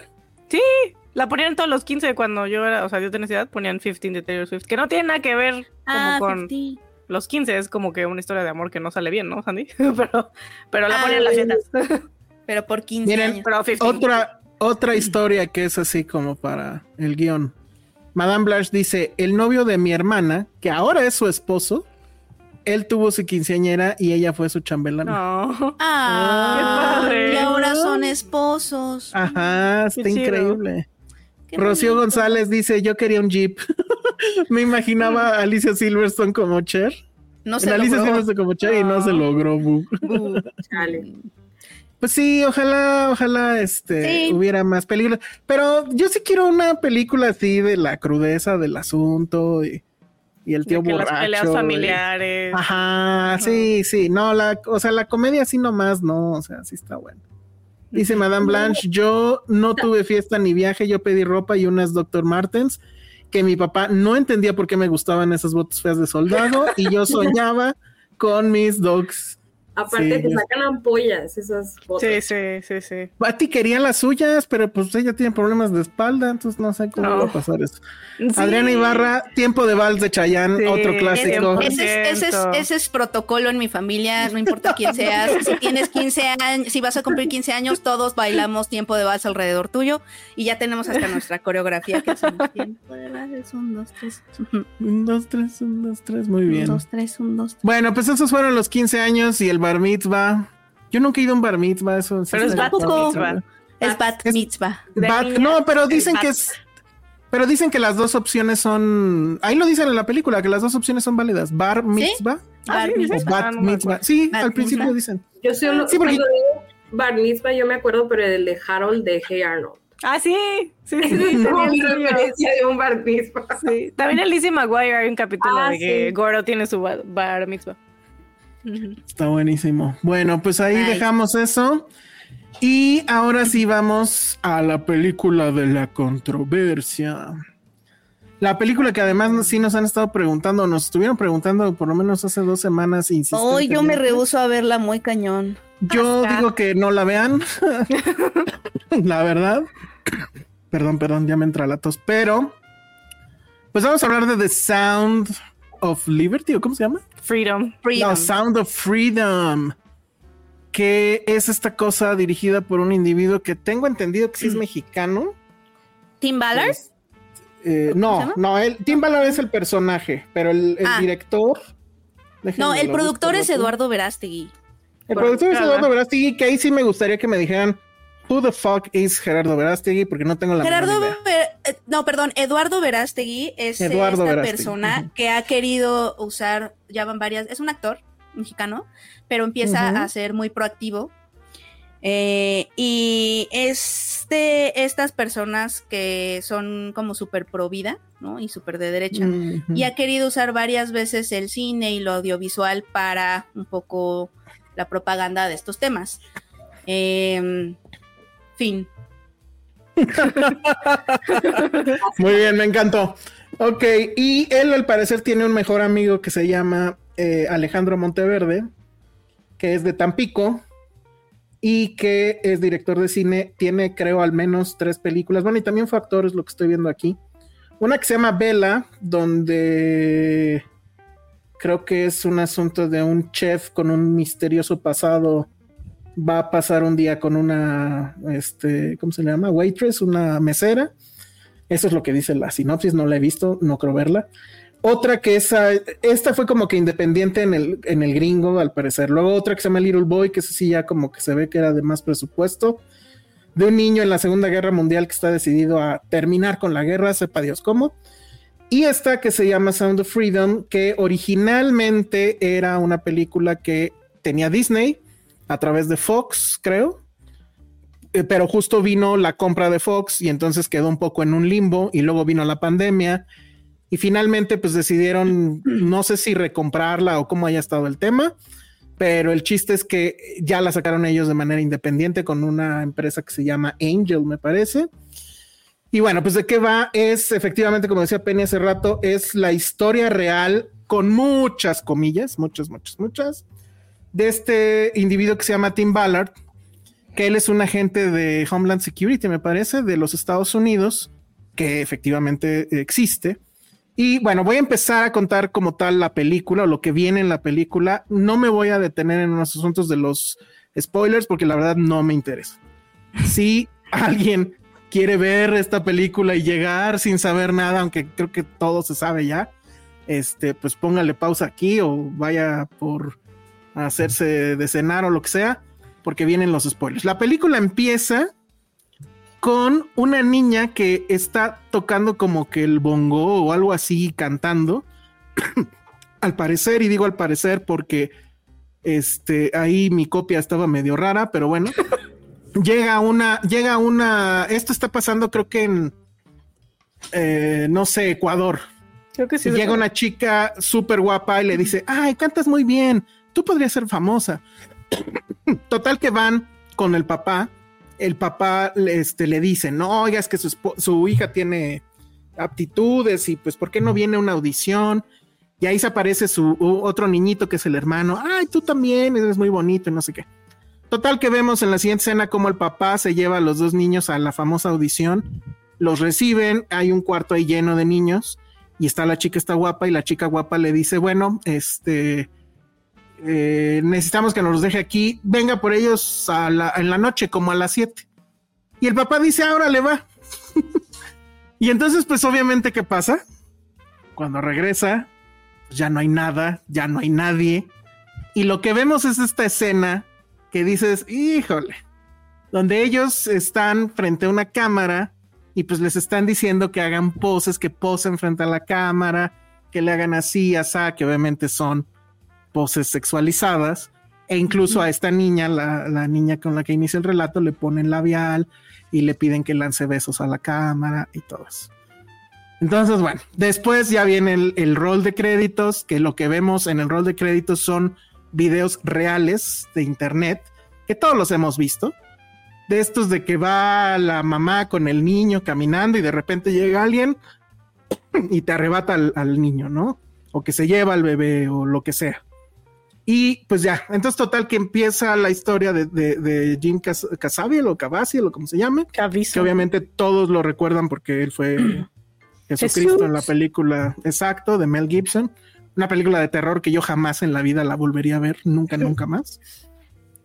Y entonces él es un hombre que está muy eh, preocupado porque, bueno, él es de Homeland Security y se dedica justamente a atrapar pederastas, ya lleva como 300, pero no sé, o sea, ustedes irían a un doctor, con un doctor que al momento en que los está operando te tire a llorar porque no aguanta el sufrimiento, la sangre y eso, claro que no. Aquí estamos hablando de un policía que se dedica a esto y que prácticamente se tira a llorar por el drama de los niños. Y bueno, total que el compañero de él, porque ya sabes, siempre son dos, le dice, oye, este, pues ya estuvo, ¿no? O sea, ¿cuántos llevamos atrapados? No, pues llevamos como 300. Sí, pero ¿a cuántos niños hemos rescatado? Y entonces ahí Jim Casabelli o Cavazzi, lo que se llama, dice, ay, tienes razón, tengo que hacer algo. Y entonces total que arranca el primero de varios planes totalmente inverosímiles. Y es al pederasta que agarraron, que obviamente ya sabes, es un niño rata en un, o sea, bueno, no es un niño, es un señor, señor niño rata en, en, en su compu, así, ay, los catálogos de niños, y entonces ya lo atrapan y todo. Y este, y entonces este eh, Jim Casabi o lo que sea, se le ocurre, ah, pues voy a ir con él y lo voy a engañar, le voy a decir que yo también soy pederasta, lo voy a sacar de la cárcel, lo voy a traer paseando unos días y que me consiga un niño, ¿no? Y entonces sí, el, el, el pederasta, además pendejo, ¿no? Porque le cree. y entonces total, que le consiguen al niño y en ese momento le cae toda la policía otra vez al estúpido pederasta y ellos ya van a la frontera donde supuestamente iba a, cruzar el niño, entonces ya sabían cómo era y todo. Y entonces ya rescata a un niño. Y él dice, Ay, no, ya, soy súper chingón, ya rescaté a un niño. Y entonces, acto seguido, pero así, acto seguido, se lleva al niño a comer hamburguesas. O sea, otra cosa que es también, güey, no mames, eso sería imposible. O sea, ¿cómo un policía se va a llevar un niño así nomás. O sea, bueno. Entonces en las hamburguesas el niño le dice, oye, ¿y no vas a rescatar a mi hermanita? Y ya le cuenta de la hermanita, y pues obviamente es la hermanita del principio. Es un poco como en el capítulo de Los Simpsons, donde el beisbolista rescata al, perro y al gato del incendio, y, la señora le dice, ay, pues ahora también la estufa y en la sala, ¿no?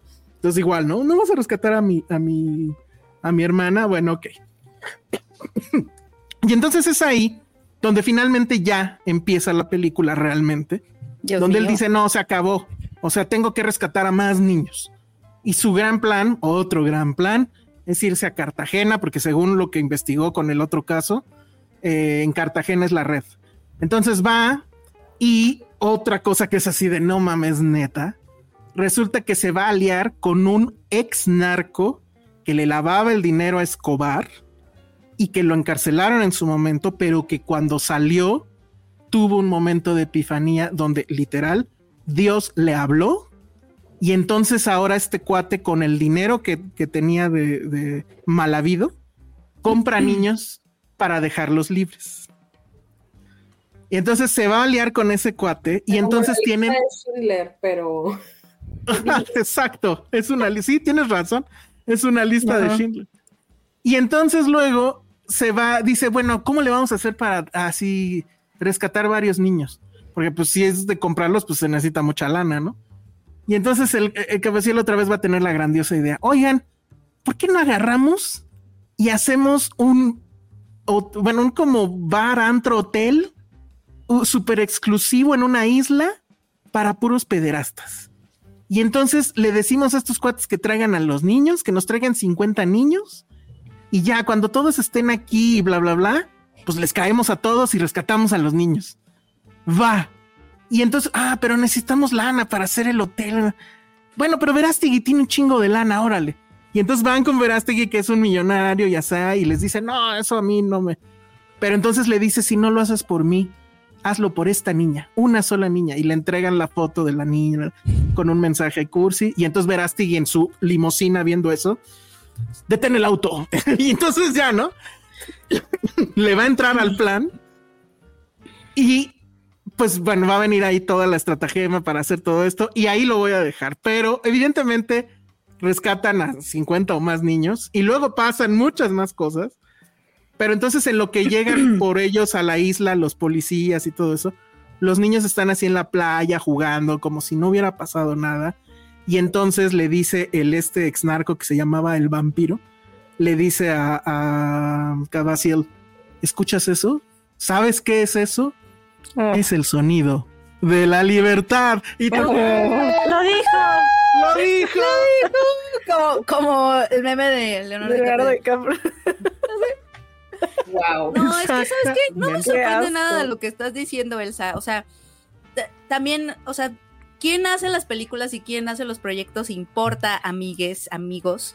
Eduardo Verástegui es un, está considerado ahorita como la punta de lanza de la ultraderecha, de las nuevas generaciones de la ultraderecha mexicana, está tratando de hacer un partido político de derecha, obviamente, este, de verdadera derecha, porque obviamente consideran que el PAN no es de verdadera derecha y que no tiene como los esos bien puestos para luchar contra el aborto, el matrimonio homosexual y lo que él llama comunismo que vea tú a saber qué, a qué se refiere con eso.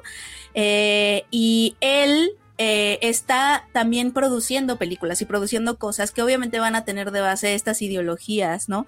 Y en el caso de Sound of Freedom tiene mucho que ver con todas estas teorías conspirativas que salieron en Estados Unidos hace poco del Pizzagate y de cómo, de cómo toda la élite liberal es pedófila y, y ¿no?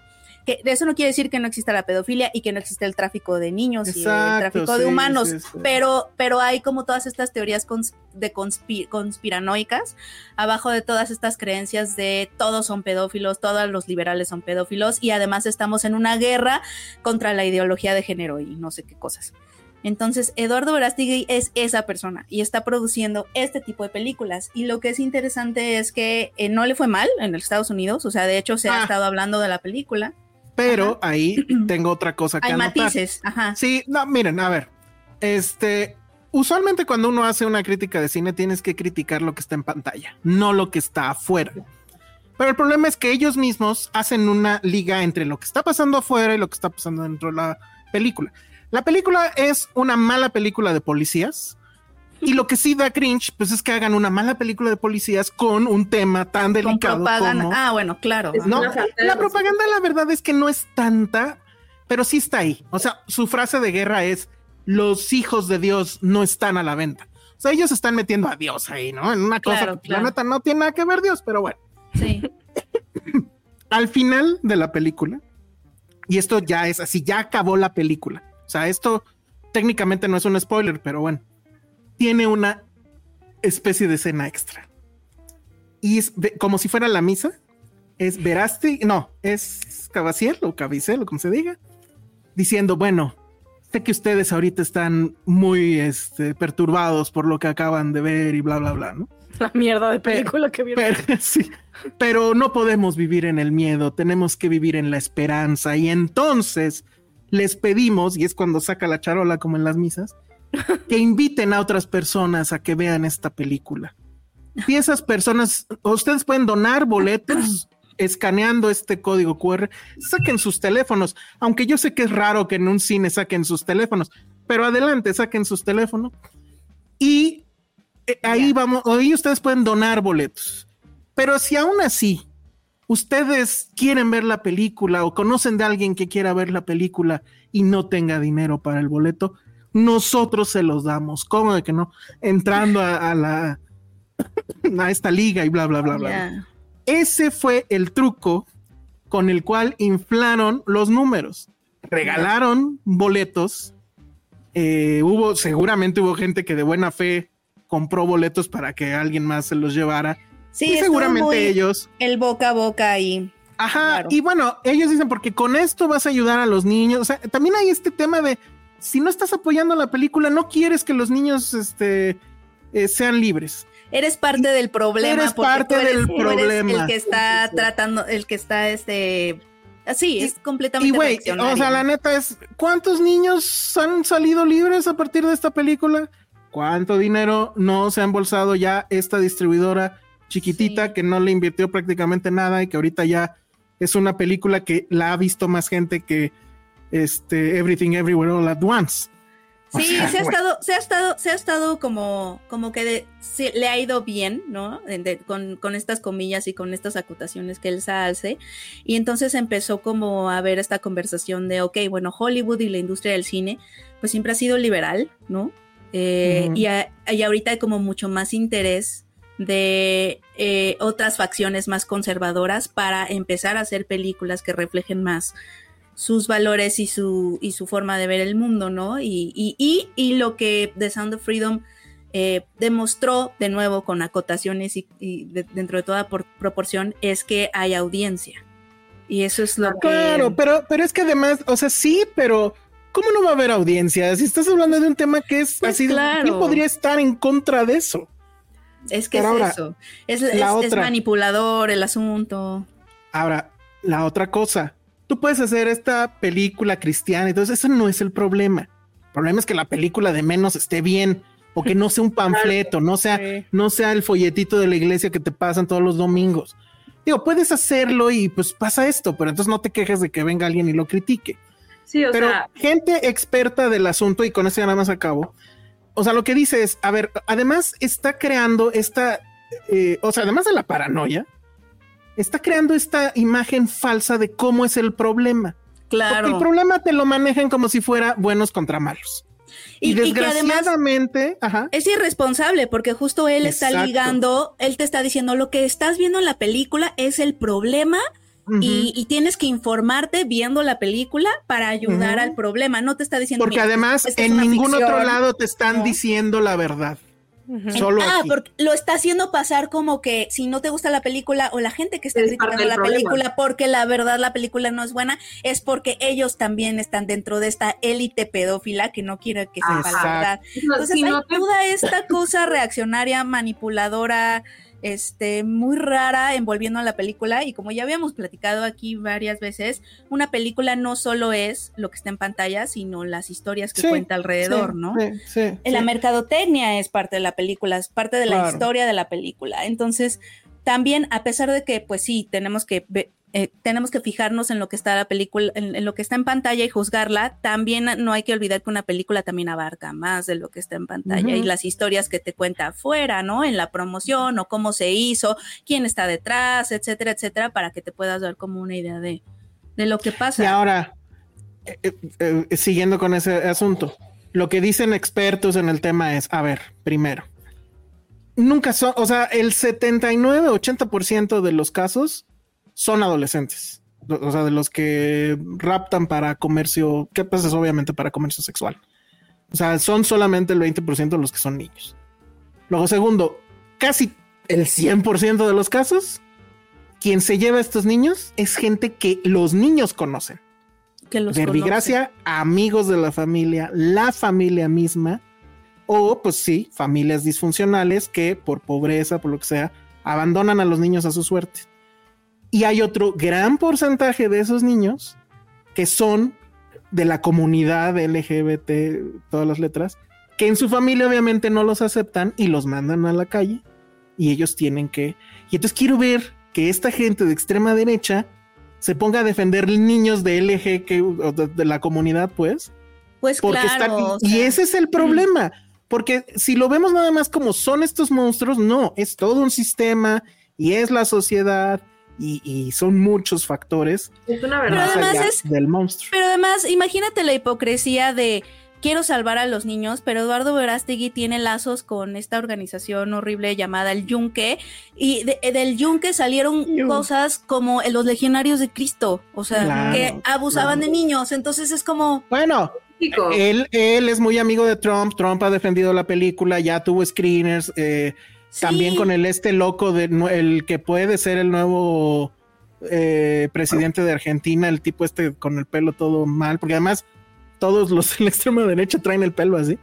Este, y ya no me acuerdo quién más, pero el Bórico, como se llame. O sea, todo, toda esa banda apoya esta película. Entonces, digo, dices, bueno, en una de esas, y la película no está mal, ¿no? Nada más que pues es un panfleto, pero no está mal, pero no, también está mal. Entonces, pues es todo eso lo que rodea. Ibas a decir algo, Sandra, perdón. Sí, son como que son varios layers, ¿no? O sea, primero es como una película puede ser política, claro, o sea, puede tener un statement político, por supuesto, o sea, pudiéramos decir que el soldado Ryan es un statement político, o sea, no, o, incluso Sandy, o incluso Sandy, este, o sea, Lenny Riefenstahl hacía, este, películas de propaganda, o sea, es un gran ejemplo eso. No, descalifica, no descalifica. Una película puede tener una ideología y no la descalifica como una obra de arte, ¿no? Y un crítico de cine, como dice Elsa, pues está aquí para criticar lo que sucede en, adentro de la película y también un poco afuera, ¿no? O sea, no hay que olvidarnos de la parte de afuera. Pero, o sea, aunque toques un tema así, si la película está mala, o sea, está mala, aunque toque un tema controversial, o sea, y que, que tú digas que esté mala, no quiere decir que te convierta en un criminal o que estés en contra de lo que dice la película. Aparte, tampoco, el segundo ley es, tampoco no está padre este como activismo hueco que crean esta extrema derecha que es como lo mismo de las señoras que están afuera de las clínicas de aborto, de que no, por favor, quédate con tu bebé. A ver, ¿cuántos niños has adoptado? ¿Has votado por leyes para que las guarderías sean gratuitas? O sea, es como, a ver, ¿cuántos de la película han rescatado verdaderamente a un niño? Entonces, pues si no, la ves, eres parte del problema. O sea, ¿dónde está ahí la, la correlación, ¿no? Y por último, o sea, también es muy importante hablar de toda esta parte que sucedió con la película, de que eh, Hollywood nos está boicoteando, ¿no? Decían ellos. Mm. Y era porque Variety y Hollywood Reporter no habían hablado de estas películas, no había reviews. Y Variety solo salió y dijo, we don't review all movies, punto. O sea, fue lo que... O sea. Y además tu película no es tan. No, no, es, no, no, no, lo vale. No es grande, no tiene presupuesto. No, o sea, ¿a poco Variety habla de todas las películas que se hacen en el Festival de Morelia? De, la, mm. de las michoacanas. Pues no, güey, porque no hablan de todas las películas, entonces no tienen por qué a fuerzas hablar de Sound of Freedom o como se llame. Entonces ellos sentían que era un ataque de la prensa liberal, ya sabes, de Hollywood, que no... Porque ellos también están en esa elite pedófila, y ellos tienen intereses ahí en los niños. O sea, era como de si no te gusta la película, casi casi tú eres pedófilo, ¿no? O sea, porque o tienes lazos con pedófilos y eso es lo que, dude, no. Pero luego no vieron también como el fenómeno con las, como las señoras, señor, señoros, diría, diría Patty, este, en Facebook y así, porque en Estados Unidos se estrenó más o menos al mismo tiempo que Barbie. Entonces empezaron las señoras, señoros, cristianos, ya sabes, a comparar estas dos películas y decir es que por qué van a ver, o sea, ahora que hagan, ya sabes, la decisión consciente con sus hijos, de si los van a llevar a ver Barbie, que es propaganda a la comunidad LGBT, que yo no sé de dónde, y que, y que pone a las mujeres en un lugar, este... No, un mundo donde los hombres no importan y en este los hombres están salvando a los niños. Exacto, exacto, donde, donde las, en Barbie las mujeres no tienen nada más que vestirse increíble. de rosa. Y en el Sound of Freedom, pues son los hombres y que lo que realmente importa y no el feminismo, que no, ya sabes. O sea, sí, pero los están salvando de otros hombres. Exacto. Exacto. Sí, Están como. O sea. estúpida, pero sí. no, y además. Muchos posts de Facebook así de. Y además, y además el tema es, la gran mayoría de los malos, pues adivinen de dónde son. De la iglesia, cañón. No, no, pero en la película. Ah, ah, de México. Yo dije la vida. o sea, sí, sí es cierto. La vida de la iglesia. La vida de la iglesia, pero, pero de la, en la película son latinos. ¿De dónde son? Sí, pues ah, son latinos. Y, y aquí viene, y aquí viene la liga, espérame tantito, aquí viene la liga oscura hacia Penny. ¿Quién? Adivina quién es uno de los malos, malos, malos. Es de una película que has visto muchas veces. Ah, de, ¿en Apocalipto? ¿Alguien que sale en Apocalipto? creo que era el protagonista. ¿Cómo se llama? ¿No era Tarracena el que salía ahí? Gerardo Tarracena, a ver. Según yo sí, ¿no? Creo que sí. Y si no, pues ya, ya lo puse en otra película que no, pero según yo sí sale él. Tarracena. bueno, sale él en esta película. Él, es de, él es malo en Apocalipto, sí. Y también es malo aquí, es muy, muy malo. Pero según yo sí salía él en Apocalipsis. Sí, claro, aquí ya sí, lo estoy sí sale en. Él era Sí, sí, sí. Bueno, pues él sale en esta película como uno de los malos. Sale también nuestro amigo Gustavo Sánchez Parra, que ahorita está protagonizando un meme increíble de, de qué onda, ¿ya viste lo que hizo tu, Rotoplas? El desmadre que armó tu Rotoplas. ah, es él, sí es cierto. Sale ese güey. Y sale que eso sí fue un golpe al corazón, bueno, dos golpes al corazón. Mayra Sorbino, que no hace nada, entonces está bien, pero sale Bill Camp. Bill Camp es un gran actor y es la única actuación decente que verán en la película. él es el que hace de vampiro, el, narco este mm, redimido. Creo que él declaró, según él, que no sabía ni qué estaba grabando, pero ¿Cómo? que no pues sabía ni qué estaba haciendo. Ajá, según él. Bueno, sí dijo, lo hice por el dinero, pero pues ni había tanto dinero. Pero ¿por qué? O sea, no, yo no quisiera recibir dinero de algo así, preferiría no tener dinero.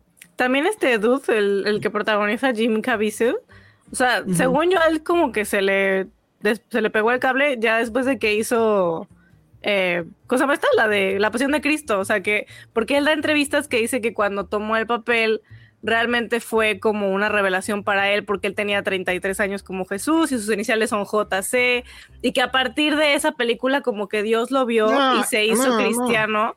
Está, o sea, digo, todos, todos somos hijos de Dios, ¿verdad? Todos tenemos derecho a nuestra fe, no sé qué, pero él yo creo que ya está de una manera como, o sea, si piensas como cualquier religión, no piensas. Y él ya está como o sea, involucrado con QAnon también, y pues es como que cosas que dices, híjole, no sé si quiero ver una película donde la gente involucrada está metida en cosas tan culeras. Pues es que de, las teorías, todas estas teorías conspirativas de el Pizzagate y todo eso salieron de QAnon, tal cual, entonces que todo el mundo, o sea, sí... Ah. Sí, no, muy mal, muy mal, pero bueno, pues ahí está. Queda la duda y hace rato ahí no me acuerdo quién. Ah, bueno, aquí está Ben Dylan, dice Aquí en mi México mágico seguramente hará buena taquilla. No lo dudo. Oye, ¿el va en cines? Sí, claro, por eso, por eso lo estamos hablando. Yo no había hablado de ella todavía. Probablemente va a ir. Pero va a estar en Cinépolis Cinemex. Eso es un hecho. No sé en las en la, el interior de la República con nuestros amigos de provincias y se van a. Sí va a llegar. Ah, ya ves, allá en Cuernavaca, ya ves. Ajá, sí, ¿Este fin? Es, estrena este fin y mira esto que dice Ernesto Rojas, ella fue a la, a la premier. Aquí en México, ah. alcaldes como Sandra Cuevas la va a poner gratis. Sandra Cuevas la menos. Eh, Sandra Cuevas está bien pirada, pero bueno, pues allá ella. Ojalá no pase nada más en su carrera mm. política. Bueno, pues eso fue The Sound of Freedom, que yo la verdad la única parte que sí grité me choca, de emoción. Me choca que se parezca a su título a The Sound of Metal. ajá. Ajá. O Sound of Music. Es una joya, ¿verdad? O The Sound of Music. Que sí es una... The Sound of Music, The Sound of Metal, The Sound of Freedom. Freedom. Pero cuando dicen el título en la película, no mames, cómo, cómo reí así de, güey, no mames, qué increíble. Ah. Bravo. no. Pero bueno, pasemos rápido a cosas más amables y más chidas, la verdad. Y Himmel Lipman lleva una hora y media esperando, no más, una hora cuarenta y cinco, esperando poder hablar de eh, la serie que más le ha gustado de esta última temporada. Sí, ¿no? Sí. Pero sin spoilers. Sí, ah, eso sí, te iba a pedir, porfa, porque en su texto que ya pueden leer en filmsteria.com le valió sorbete. Ahí hay una advertencia.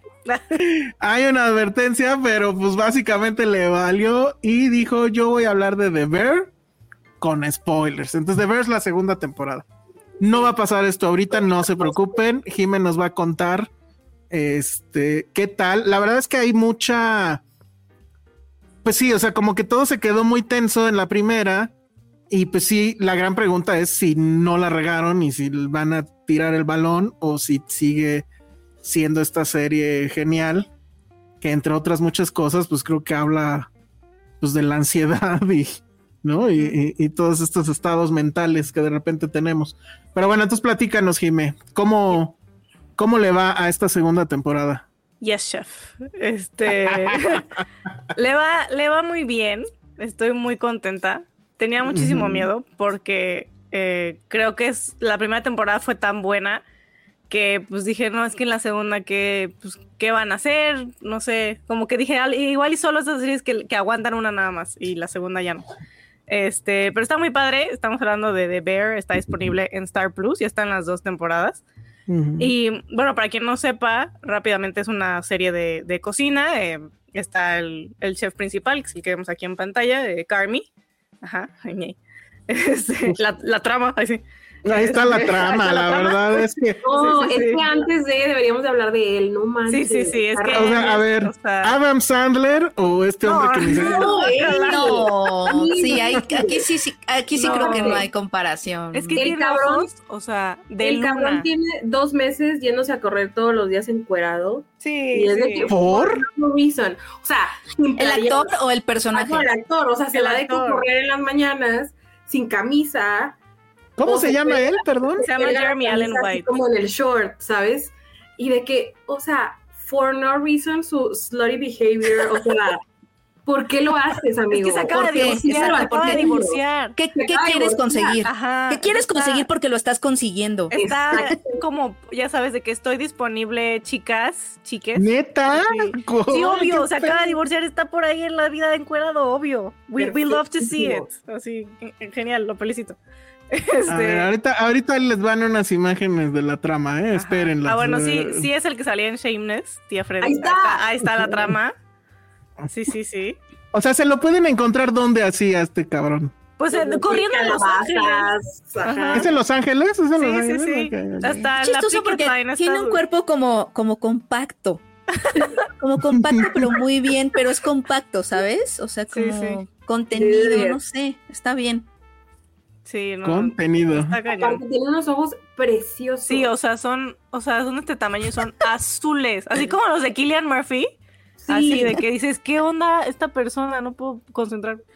pero bueno, esto no es parte del análisis, pero es importante. En fin, teníamos que mencionarlo. Es importante, es una información clave.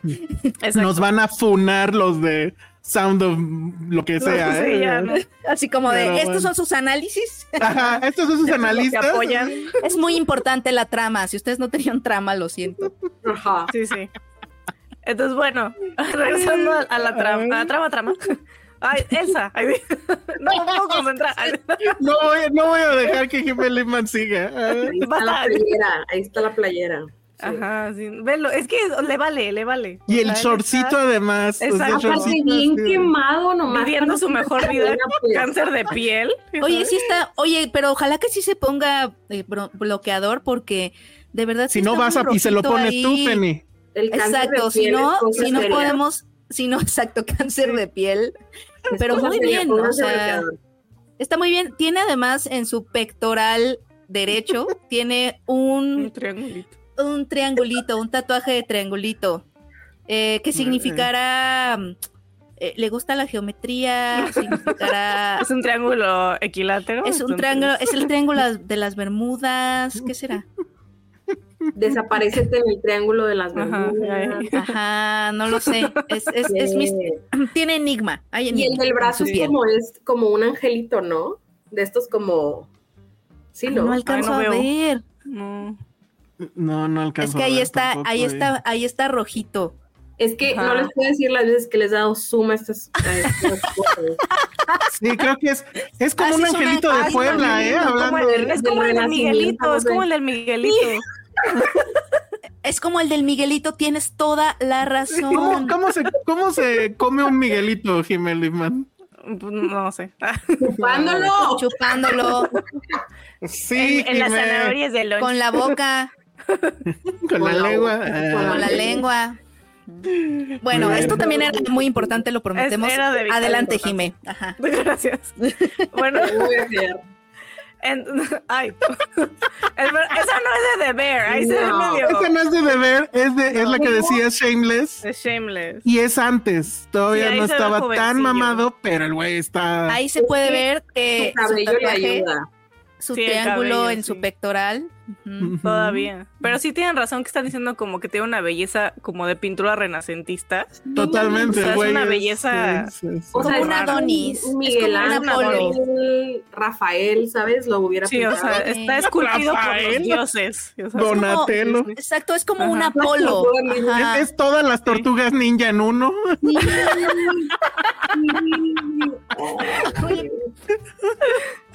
bueno, ya, hablemos de la pinche. Bueno, eso era de vital importancia, como decía Jimé. Pues, exacto, ya, ya habiendo dicho la trama. pues bueno. está hermoso. Bueno, ya. Entonces, Carmi, bueno, se llama Carmen, que está chistoso, pero le dicen Carmi. Carmi es un chef que era del, que trabajaba en uno de los mejores restaurantes de la vida en, en, en Copenhague. Y en la primera temporada, pues tiene que regresar a su natal Chicago porque eh, su familia estaba a cargo de un negocio de sándwiches y el que estaba a cargo era su hermano Mikey, pero Mikey se suicida, entonces tiene que llegar a hacerse cargo del, negocio familiar. Y pues la primera temporada era eso básicamente, tratando, él tratando de acoplarse a un ritmo de cocina pues totalmente diferente al que estaba acostumbrado, volviendo a ver a, a su familia o amigos que ya no tenía mucho que no veía y pues obviamente encima de todos ellos estaba el, suicidio de Mike y, este, y todo lo que les causó a los personajes en particular, porque no solo Carmi, sino todos los de la cocina. Llega una chica nueva que se llama Sidney, que acaba de salir de la escuela de, de, cocina. de cocina, ajá. Y pues bueno, ella es como que la, la bocanada de aire fresco para este lugar y al principio pues antagoniza mucho con los que trabajan ahí porque pues, los que trabajan en, se llama The Original Beef, pues no son chefs profesionales. Entonces Sidney pues llega queriendo imponer esta pues manera de cocinar de las, de las altas restaurantes y pues ellos pues la mandan a la chingada. Y al final pues se crea como que esta pequeña familia eh, y se unen de una manera muy, muy bonita y muy auténtica y siempre está ahí el tema de la comida, que es muy padre. Ustedes saben, las series de comida, pues bien hechas, son, son bastante interesantes. Y pues se ve cómo el estrés de las cocinas les va afectando de maneras diferentes, encima de que, pues bueno, están viviendo con el duelo del hermano. Entonces, la primera temporada. Ajá. Ahí, rapidito, un contexto importante también es que para Chicago los subs, tipo los sándwiches, es algo súper cultural, ¿no? Sí, sí, Súper cultural. Sí, alguna vez en Chicago chinguense un, un sándwich de allá, otro rollo, la neta. Fíjate que eso sí es importante. Ah, es, es importante porque en la serie se ve, o sea, para nosotros es una pinche torta. sí. ¿No? Pero eh, para ellos al parecer no. Y lo notas porque piden las mejores carnes, la cocción tiene que ser exacta, el sazonado, el pan tiene que crujir de cierta forma. Es un poquito lo que vimos con justamente The Chef, se llamaba la de ah, Sí, sí, sí, sí, Pero aquí creo que es un nivel más pro, o sea, y, efectivamente no lo entiendes hasta que te enteras que en Chicago estas cosas no son cualquier cosa. O sea, la verdad es que creo que con todo y lo que nosotros presumimos de nuestra comida, voy a decirle callejera, las tortas, los tacos, la, ahora sí que la vitamina T, creo que no somos precisamente muy eh, exagerados, pues, en el sentido de pedir calidad, ¿no? O sea, y aquí sí, o sea, la carne tiene que ser no sé cuál y además es carísima y no sé ni siquiera cuánto cuestan las malditas tortas, ¿no? Pero, pero sí se ve en la serie que le, los ingredientes importan, vamos, y la forma de cocinarlos importa. Exacto. Entonces, justo cuando acaba la primera temporada, el plan es cambiar el concepto del restaurante, que ya no sea solamente de sándwiches, sino que sea pues un poco fine dining y un concepto más elevado. Y, entonces, pues se trata de esto la segunda temporada, de que están intentando eh, sacar el restaurante en el menor tiempo posible, con los menores gastos. Tienen ahí al tío Cícero, que es un medio mafioso, que es el que les presta el dinero, es el inversionista principal, gran, gran ah, actor Oliver Platt. Este, y pues bueno, no, no les quiero decir más porque, pues bueno, sería, sería spoiler pero a mí me gustó muchísimo esta temporada. Creo que eh, profundiza mucho más en los personajes. O sea, personajes que ya queríamos, los quieres mucho más, como Richie, por ejemplo, el, primo de, de Carmi, tiene ahí un capítulo súper padre que se llama Forks, no se lo pierdan. Y este, también Tina, un poco esta, esta chica que al principio nos caía súper mal y ahorita pues ya le dan un lugar mucho más preponderante en la cocina. Este, se habla un poco más incluso del pasado de ellos como, como familia, de antes de que Mikey se suicidara. Y yo creo que ahí está la clave para entender por qué Carmi es como es. O sea, digo, trabajó en las cocinas más, más demandantes del mundo, pues porque su familia estaba demente, ya sabes. O sea, de ahí viene su entrenamiento, de que toda su vida estuvo en una cocina con gente loca. Entonces no quiero como revelar los actores que salen, porque para mí fue una sorpresa ir viendo los capítulos y decir, ¡eh, es, este, es esta persona! Entonces está, está padrísimo los actores invitados, salen muy poquito, la verdad. Pero le da como que otra, otra frescura al, al programa. Hay un episodio en el que uno de los chefs de repostería va a Copenhague a entrenar para ser eh, chef repostero. Ese capítulo es muy bonito también, es una amistad entre, entre dos, dos chicos que se, es, es, muy, muy adorable, la verdad. Este, y esto, está padrísima esta, esta temporada. Yo creo que lo digo en mi texto, si lo quieren leer en fifsteria.com, ahí si tiene spoilers. Yo creo que es mucho el fenómeno de Fleabag, de esta serie de, de la BBC, que, que la primera temporada fue excelente y la segunda creo que es aún mejor. Entonces, esta, esta al menos me dejó con esa sensación a mí de, de que se puede lograr superarse a sí mismo con una serie que ya de por sí es muy, muy buena. Eh, duran, dos, son 10 capítulos y duran como de 20 a 40 minutos. Eso sí le subieron la duración a los capítulos, lo cual me, me, parece bien, pero no llegan a ser una hora.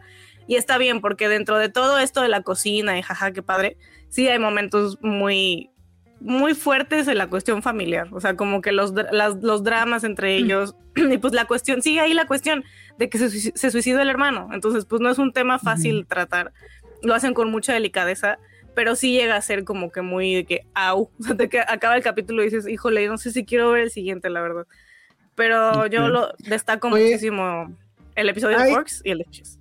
Hay bueno, porque hay un episodio en la primera temporada que es todo en plano secuencia. Sí, sí. Y que es junto con el primer episodio.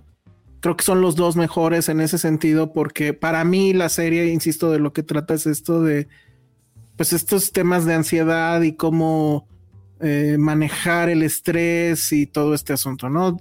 Hay muchas series, hay muchas películas, hay otra película de igual de temática de cocina que es también un plano secuencia de casi dos horas o no sé, donde justo ves que manejar una cocina no es cualquier estupidez y sí es de un estrés increíble. Pero mi pregunta es, es horrible. O sea, ¿no? Ya lo ves y dices, no, o sea, yo no sé si alguien ha tenido alguna vez un restaurante, pero yo después de ver todas estas películas y series digo, ni madres, o sea, ni puestito de tamales en la esquina. o sea, ya me imagino. Sí, tienes que ser muy organizado. Ajá, y cosa que no, evidentemente, vean atrás de mí, no lo soy.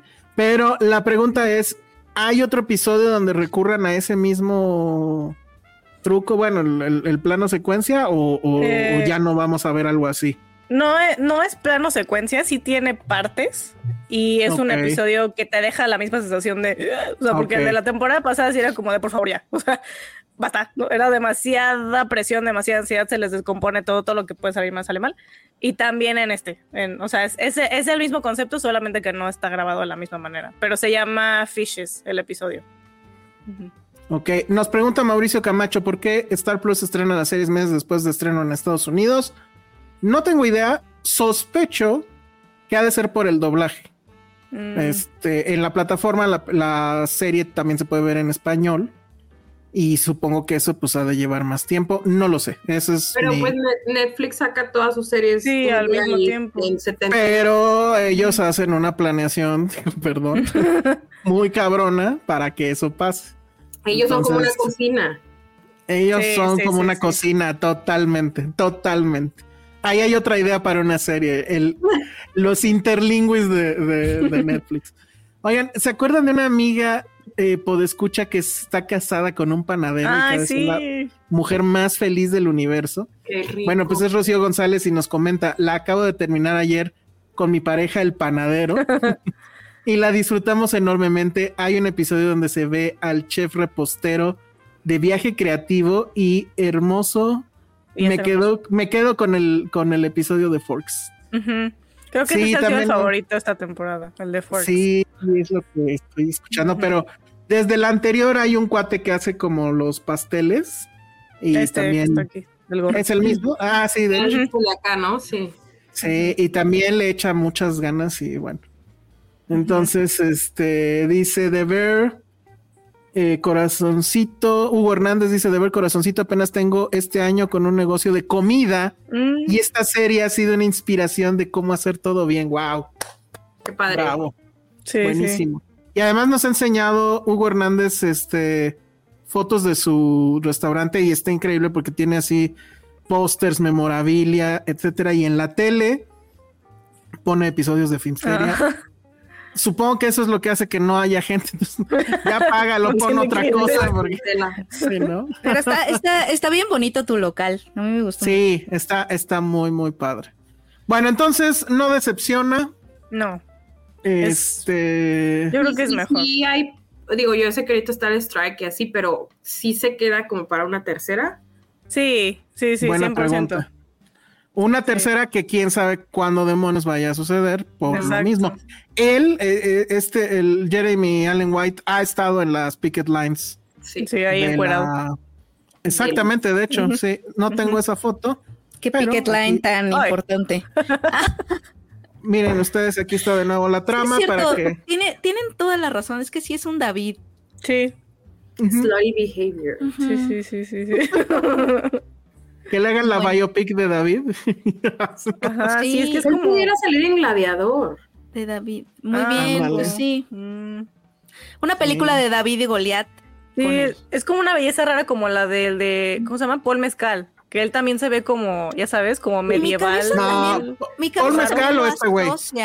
Eh, no, es que no sé. Ah, está muy difícil. Se puede la carita de Paul Mezcal en el cuerpo de él, de, Bear. Pero Paul Mezcal se está poniendo también mamado, ¿no? Muy bien. Sí, pero y los ojos de este cabrón. Y este cabrón es los ojos, ¿no? Sí, sus ojos son así de. Sí. Que, que, que, mi cabeza sí los asocia a los dos mucho porque ¿verdad? Son como, los nuevos Hollywood Sweethearts, ¿no? Exacto. Sí, sí, sí, sí, sí. Dice Alma Rivera, de repente me dio sed. No sé si a alguien más le esté sucediendo. Y este, oye, sí es cierto, la tía Freddy dice, promocionate, Hugo. Sí, Hugo Hernández, dinos dónde está tu local, este, de cuándo a cuándo abre y para, para comentarlo ahorita. Bueno, pues eso fue este, The Bear. Y nos quedan dos cosas por comentar. Bueno, tres, pero la verdad es que eso sí no nos va a dar tiempo, creo. A mí me gustaría, bueno, Penny vio este Physical. Sí, pero no sé si no sé si prefiero comentarlo de ambulante. Bueno, no. Ah, sí, eh. Bueno, no sé, ahí tú decides. Sandra Pineda vio la que yo considero, yo ya la comenté hace como dos episodios, pero creo que justo para terminar el episodio, bueno, no terminarlo, pero para que el episodio tenga un balance. Y, eh, em, ella ya vio el amor según, eh, ay, ¿cómo se llamaba? Dalva. Dalva. Que considero que ese es justamente el anti-Sound of Freedom. Porque vamos a ver una película que habla del tema, pero sin las estupideces.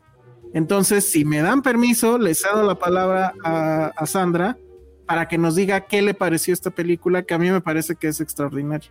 Sí, yo no sabía de la existencia de la película hasta que hablaste de ella, creo que fue la semana pasada, hace un par de semanas.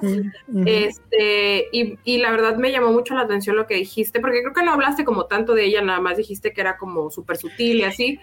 sí, no nos dio mucho tiempo, la verdad, entonces por eso no pude explayarme como ahorita, entonces dijiste algo así como que lo hacía todo bien, en donde muchos lo hacen todo mal, ¿no? Entonces, como que con esa premisa me lancé, de hecho casi no, ni siquiera, ya no leo yo sinopsis ni veo trailers de nada, entonces me lancé como que un poquito a ciegas.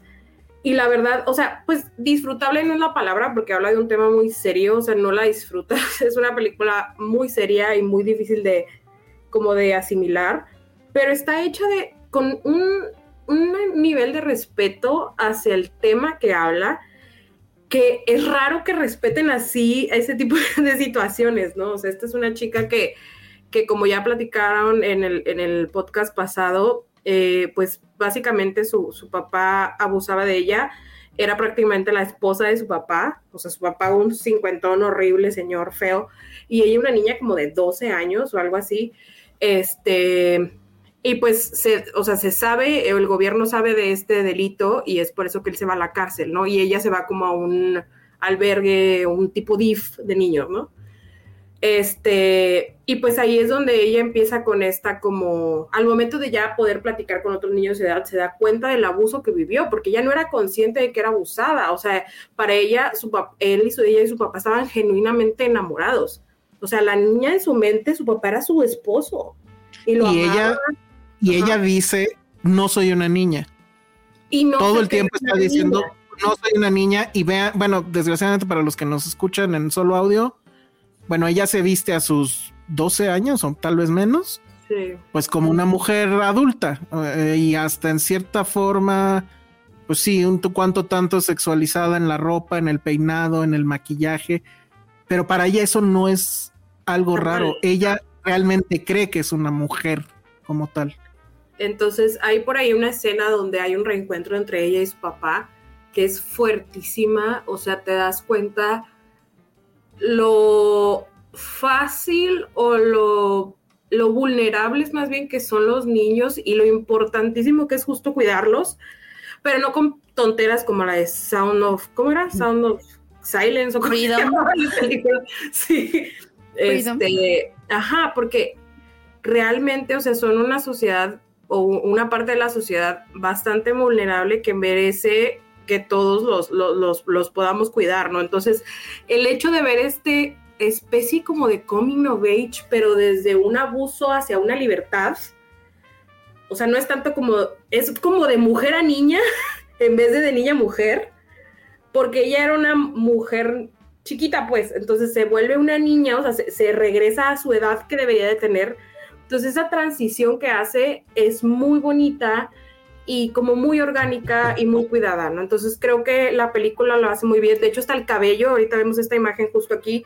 O sea, en la foto anterior súper así el chonguito, ya saben, muy preppy, muy como de secretaria, no sé cómo decirlo.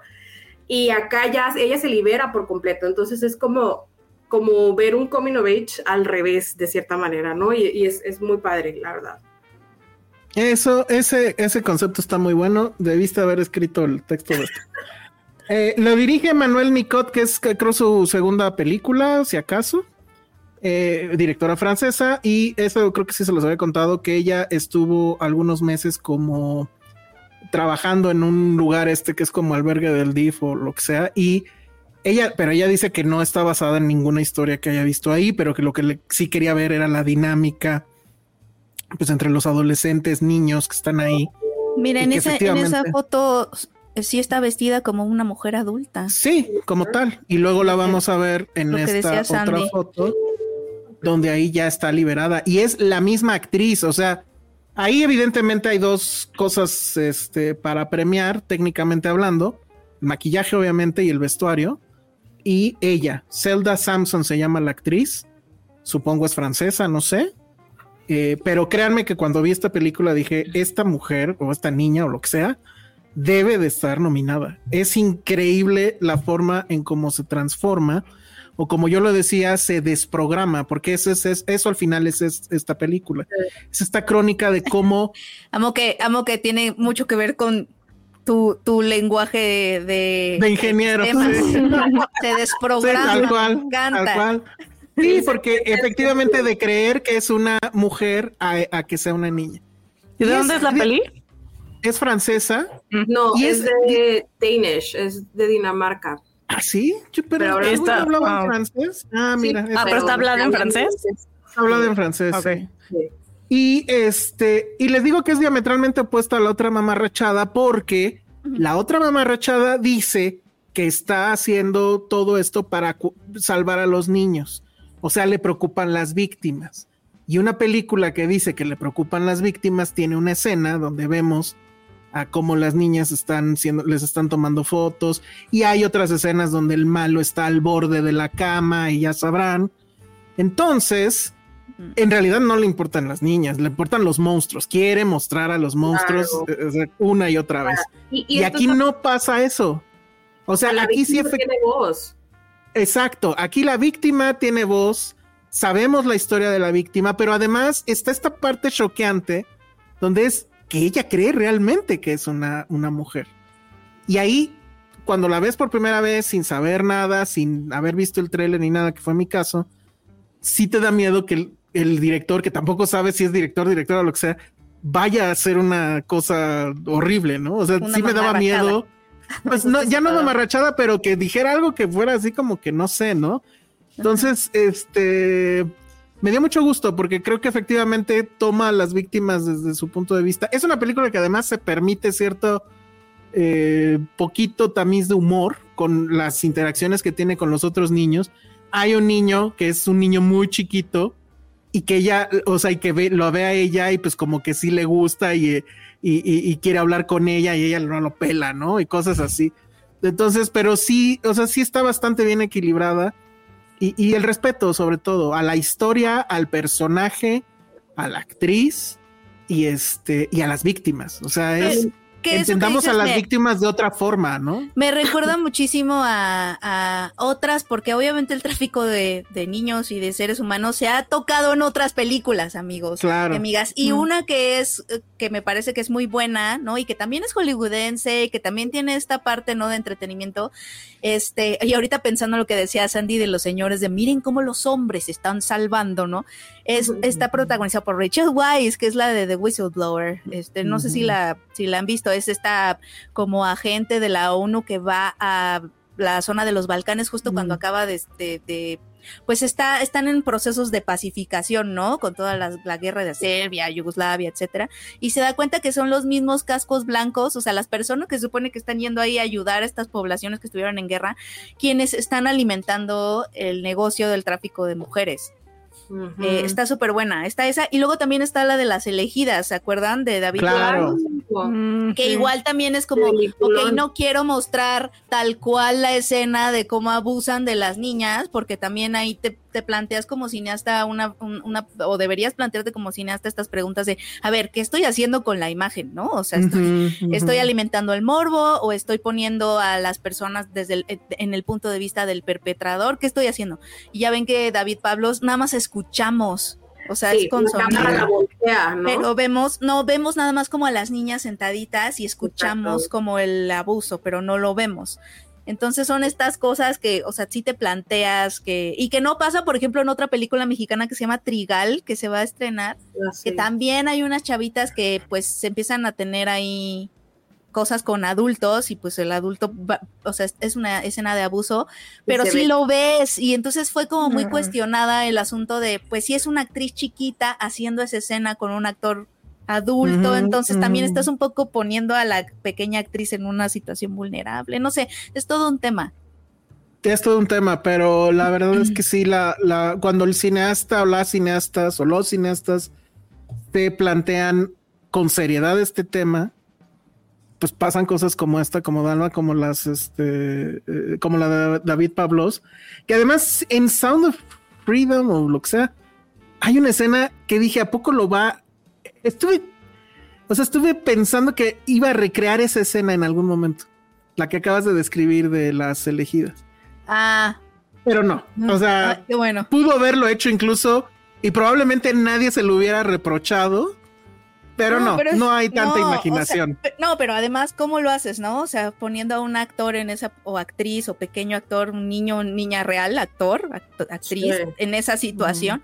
Eso, eso también. Me acuerdo de otra película de HBO que se llama The Tale con Laura Dern, en donde es una documentalista que está recordando y reconstruyendo lo que ella considera fue su primera historia de amor, pero se da cuenta que justo más bien fue un abuso total. Y sí hay una escena donde está ella de chavita de 14 años en la cama con el chavo, ¿no? Que era su novio, pero que es un adulto. Y justo la pregunta fue, ¿cómo hicieron esa escena, no?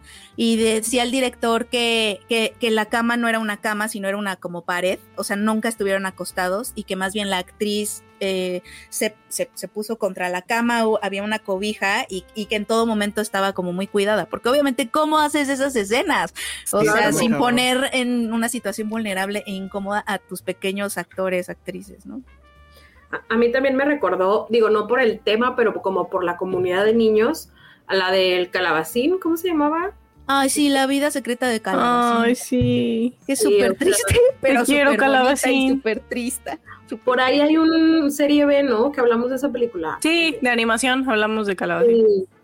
Este, no, te destroza, pero una gran película, sí. Dice aquí Polly Bridges, creo que El amor segundo Alba es una película que ves hoy y te duele toda la vida.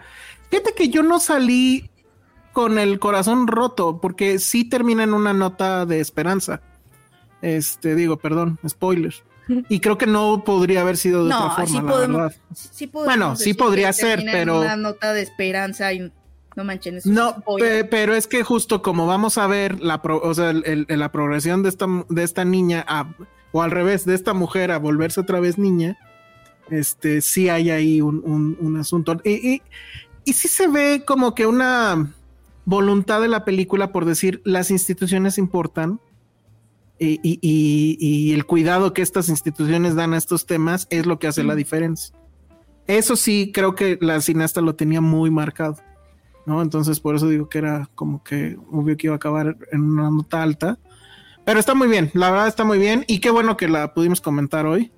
Eh, siendo que platicamos de la otra de la otra cinta.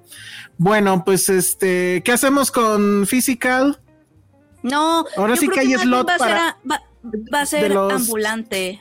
Venga, venga, Penny. Eh, porque se ambulante ya llegó la gira y llegó a la Ciudad de México y va a estar toda esta semana. Ambulante es un festival o un ciclo, bueno, ellos se, se llaman a sí mismos gira, Eh, muy padre. La verdad es que siempre los documentales que traen ahí están súper buenos. Te, traen teatro documental. O sea, los documentales que van a estar sonando por lo regular están en ambulante. Y llega a la Ciudad de México y después ya se va a, me parece que a Ciudad Juárez, después Veracruz, Michoacán. Creo que va a estar en cinco estados de la República. Y para esta edición hice una, te lo voy a pasar, Elsa, hice una ruta de ah, películas que hay que ver. Entonces te, voy a... Es la ruta Cine Premier, pero realmente yo la hice. Sí, no, no. Este, entonces te la paso. Sí, yo ahorita la... Es la ruta que, que para ver, ¿no? Eh, estoy esperando poder ver todas las películas, aunque luego, luego la chamba, ya saben que lo pone difícil, pero pero tiene varias padres. Tiene la primera eh, que está en la ruta es una que se llama All That Breeds, que estuvo en Cannes y en Sundance, me parece, del año pasado, y estuvo nominada al Oscar, me parece que este año. Em, y es de dos hermanos que tratan de cuidar en India un, un, tipo de ave, pero ya saben, ¿no? En Nueva Delhi, contaminación, ruido, protestas, todo, y ellos eh, como que improvisan un campamento, un santuario para estas aves muy improvisado, muy chistoso eh, y está muy linda. Esa es como la primera película que veo. Que, pero también está una que es sobre el tren Maya, pero no es sobre el tren Maya, que sí está padre ver, que es como de sigue estos documentalistas siguen la ruta, se llama el tren y la península, siguen la ruta de, de, lo que va a ser la ruta del tren Maya, pero lo que están tratando de hacer es hacer un retrato de toda esa península fuera de los lugares turísticos, ya saben, porque pues obviamente Cancún y todo eso y nos encanta y todo y, ves a los danzantes prehispánicos y todo, pero más allá de eso hay personas viviendo ahí, ¿no? Entonces es como un retrato de la península a través de las voces de sus habitantes. No lo he visto, me dan, la verdad sí lo quiero ver. ah, porque justo te iba a preguntar que si, pues obviamente habla de la polémica o la deja a un lado. Yo creo que no sé, pero seguramente, o sea, la idea que plantea, no lo he visto, pero es una de las películas que quiero, que quiero ver, pero sus directores han hablado de que lo que quiere es hacerte reflexionar sobre cómo nuestra idea de progreso pues ah, realmente tiene un impacto en el paisaje y en la cultura y en la vida cotidiana de la gente, ¿no? Y como un poco como replantarte en nuestra idea de qué es lo que es avanzar, ¿no? O progresar. Y luego viene la de una jauría llamada Ernesto, que es la nueva de Everardo González, Es que además esto que están viendo viene en la, o sea, es una página del catálogo de ambulante donde ellos mm. hicieron rutas de programación. Yo dije, ah, yo voy a hacer la mía y la pinté. la pinté ahí encima. Este, pero ambulante le, le, pareció chistoso y le dio retweet y así. Pero bueno, eh, la de una jauría llamada Ernesto, pues obviamente los documentales de Bernardo González, que hizo La Libertad del Diablo, tienden a, a ser como de estos temas crudos, ¿no? Y ahora con lo que pasó en Lagos de Moreno y todo eso, como que está como muy en nuestra Mm, los tenemos como muy presentes esto de la violencia, el narcotráfico, pero es, básicamente un documental en donde entrevista a tal cual a adolescentes que te que explican, y creo que están de espaldas todo el tiempo porque tienen que ser testimonios mm, anónimos, mm. Eh, cómo fue que de niños agarraron un arma, o sea, cuáles son estos ritos de paso hacia el crimen organizado, o sea, cómo es que un niño agarra un arma y un día y mata a alguien, ¿no? De estos niños o sea, y que de, de, cómo México nos estamos convirtiendo también en un país que le tiene miedo a sus niños, ¿no? Y luego viene la, la, Pedro, que sin de verdad solo van a ver una, vean Pedro. Ya hablé de ella ya en, me acuerdo en el evento que tuvimos en vivo, pero es de esta eh, documentalista que se acerca a su artista favorito, que es Pedro Friederberg, que seguramente ustedes se acuerdan de este artista que en los 70, o sea, todo el mundo tenía como una silla a mano.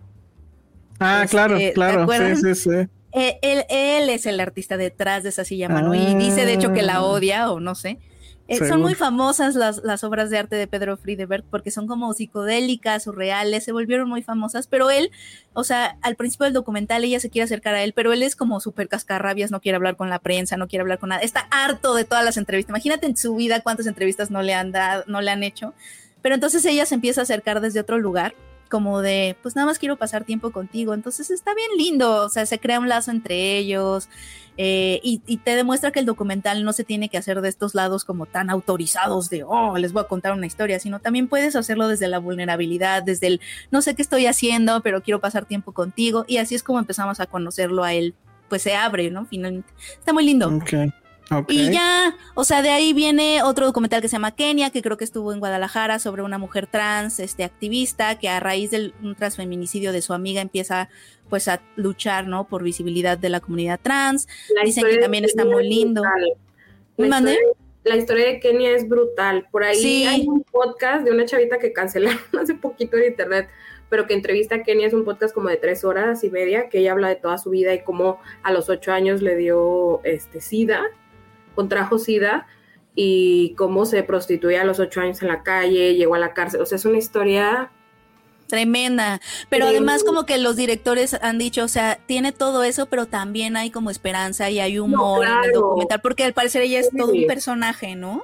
No, ella con, con esta mujer, eh, su amiga que, que, que, asesinaron y que la policía no hizo nada, salió con el féretro a la calle a exigir justicia, o sea, con todas sus amigas. Entonces es algo brutal que que qué padre, no sabía que iba a haber este, este docu. Pues sí, está, dicen que está muy bonito, o sea, la verdad es que sí me dan muchas ganas de verlo. Eh, y va a estar en ambulante. Estuvo yo creo que en Guadalajara, pero va a estar apenas. Y luego está el documental que tú ya viste, Elsa, el de la montaña de Diego Enrique Osorno. Oh, sí tengo ganas de ver. sí tengo ganas de ver, eh, porque cuenta este viaje que hicieron los zapatistas.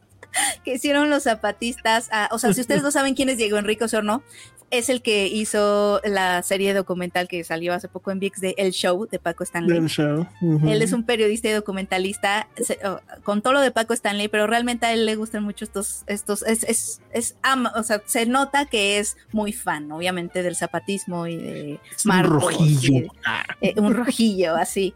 Y tengo ganas de verlo porque, pues, no sé, o sea, quiero verlo. híjole, Penny, híjole, Penny a ver, Penny, cuando vas de viaje en avión, ¿te pesa viajar en el avión así? Con, Últimamente ya lo pienso, no me pesa. No me pesa, pero sí lo pienso. O sea, ya no es algo que no piense. Ok, no te va a gustar esto, no te puede, no te puede gustar los zapatistas lo que hacen es es subirse a un barquito y cruzar el Atlántico. hicieron una gira por Europa en 2021 como para tejer redes contra el, contra el capitalismo. Entonces, como seis, creo que son seis zapatistas que se llamaban el, el Escuadrón 421 o algo así, hacen como esta, y aparte fue como justo cuando se cumplía era el aniversario de la conquista, ¿no? Entonces se supone que estaban, también era como muy simbólico ese viaje como a contrapelo de la historia, porque es el viaje de conquista, pero a la inversa, o sea, ah, ellos, yendo, a, ellos yendo a Europa, ¿no? Este, y, y, llegan a Europa y todo, y Diego Enrique Osorno agarró su cámara, bueno, se subió a ese barco con la cinefotógrafa María Seco e hicieron este documental y los acompañaron en todo ese viaje, pero, pero Elsa ya la vio y me dijo que no, no te encantó, ¿verdad? No, este es de un romanticismo trasnochadísimo. Sí, o sea, sí se romantiza mucho el zapatismo. Por el tema del zapatismo.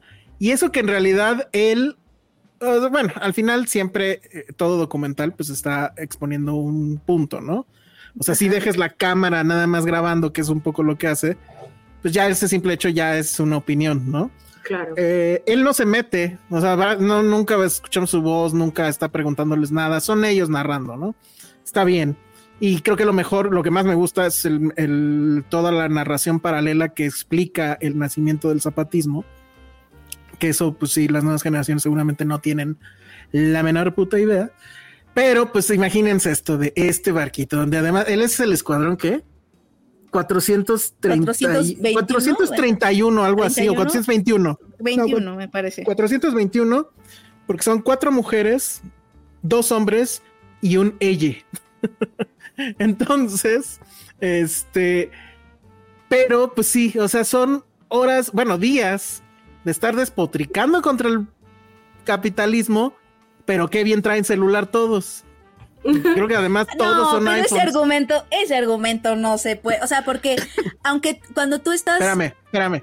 Ese argumento está en la película. Está en la película. Pero...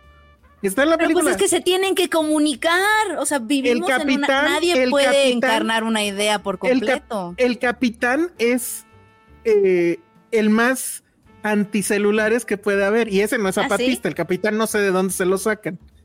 Y entonces les dice. Ha de venir con el barco, ¿no? Pero ¿y ustedes por qué traen este celular? Y que dice, no, pues es que nunca hemos ido al mar, entonces había que tomar fotos y no sé qué. Ah. Y entonces les dice, ay, bueno, con uno que traiga celular ya. No, pero es que para nuestro, o sea, los destroza porque la verdad es que no hay argumentación. Y luego se dan este lujo de este viaje, y digo lujo porque ir en ese barquito que además, según ellos, eso no lo compro tampoco, pero bueno, es un barco que en teoría es más viejo que el Titanic. Este, obviamente se van pues así con el capitán y a la, un poco a la buena de Dios. Pero bien que traen su computadora de viaje y bien que tienen conexión con satélite, no había otra forma de hacer ese viaje ahorita, ¿no? Pues claro. Entonces, todo este rollo anticapitalista, sí, mano, pero sin eso no tendrías. Pero por ejemplo, la, película, la película los cuestiona en esos momentos, como que. En esos, el, el, capitán, sobre todo, es el que sí los cuestiona sobre eso. Lo otro ya es eso ya es cuestionamiento mío, porque pues la navegación. Y si dices, a ver, espérame, pues no, no, no puedes, ya no podrías hacer este viaje si no fuera con tecnología, ¿no? Y lo que sí es que la fotografía, pues es increíble. Sea, increíble lo que hace María Seco, se llama, María Seco, sí, ella, ella es, ella es increíble, muy buena. la verdad. Muy, muy buena. Sí, pues ahí está la montaña, a ver qué tal. A ver qué tal viene una retrospectiva que es, en Ambulante hay una retrospectiva que tiene 14 películas sobre cineastas mujeres que usan el documental para explorar como en su propia identidad, como visiones muy personales, ¿sabes? Está la danza del hipocampo, este, no me acuerdo qué otro, ahí está el de Eva Villaseñora, ay, no recuerdo cuál es, este, que también ella explora en un periodo de su vida que ella perdió memoria. Eh, y está tratando de reconstruirlo, ¿no? Que me gusta, me gusta ese, ese uso que se le da al documental en donde también tú puedes explorar tu propia historia, tu propia memoria, no tienes que, no tienes que, o sea, desde la primera persona, pues no tienes que agarrar estos temas enormes de relevancia social, sino que también puedes usarlo para... ¿Mande? Memoria oculta, ¿no? Es el de... Ah, memoria oculta, gracias Andy, sí. Eh, y son como 14 documentales que está bonito. Y luego, fíjense que la película eh, y Meet Me at the Bathroom, que no puse aquí porque no viene en las rutas de programación en esta página que hizo Ambulante, pero Meet Me at the Bathroom también es un documental que pues sí quisiera ver, que cuenta la historia de cómo es, es, la historia del rock en Nueva York. no lo estoy diciendo mal, ajá. No, no, eso sí no sé. Si no lo estoy diciendo mal, pero sé que sé que a la gente le ha gustado mucho y sí me eh, dice Ana Posada, la danza del hipocampo es muy lindo. Sí, como estos documentales más personales.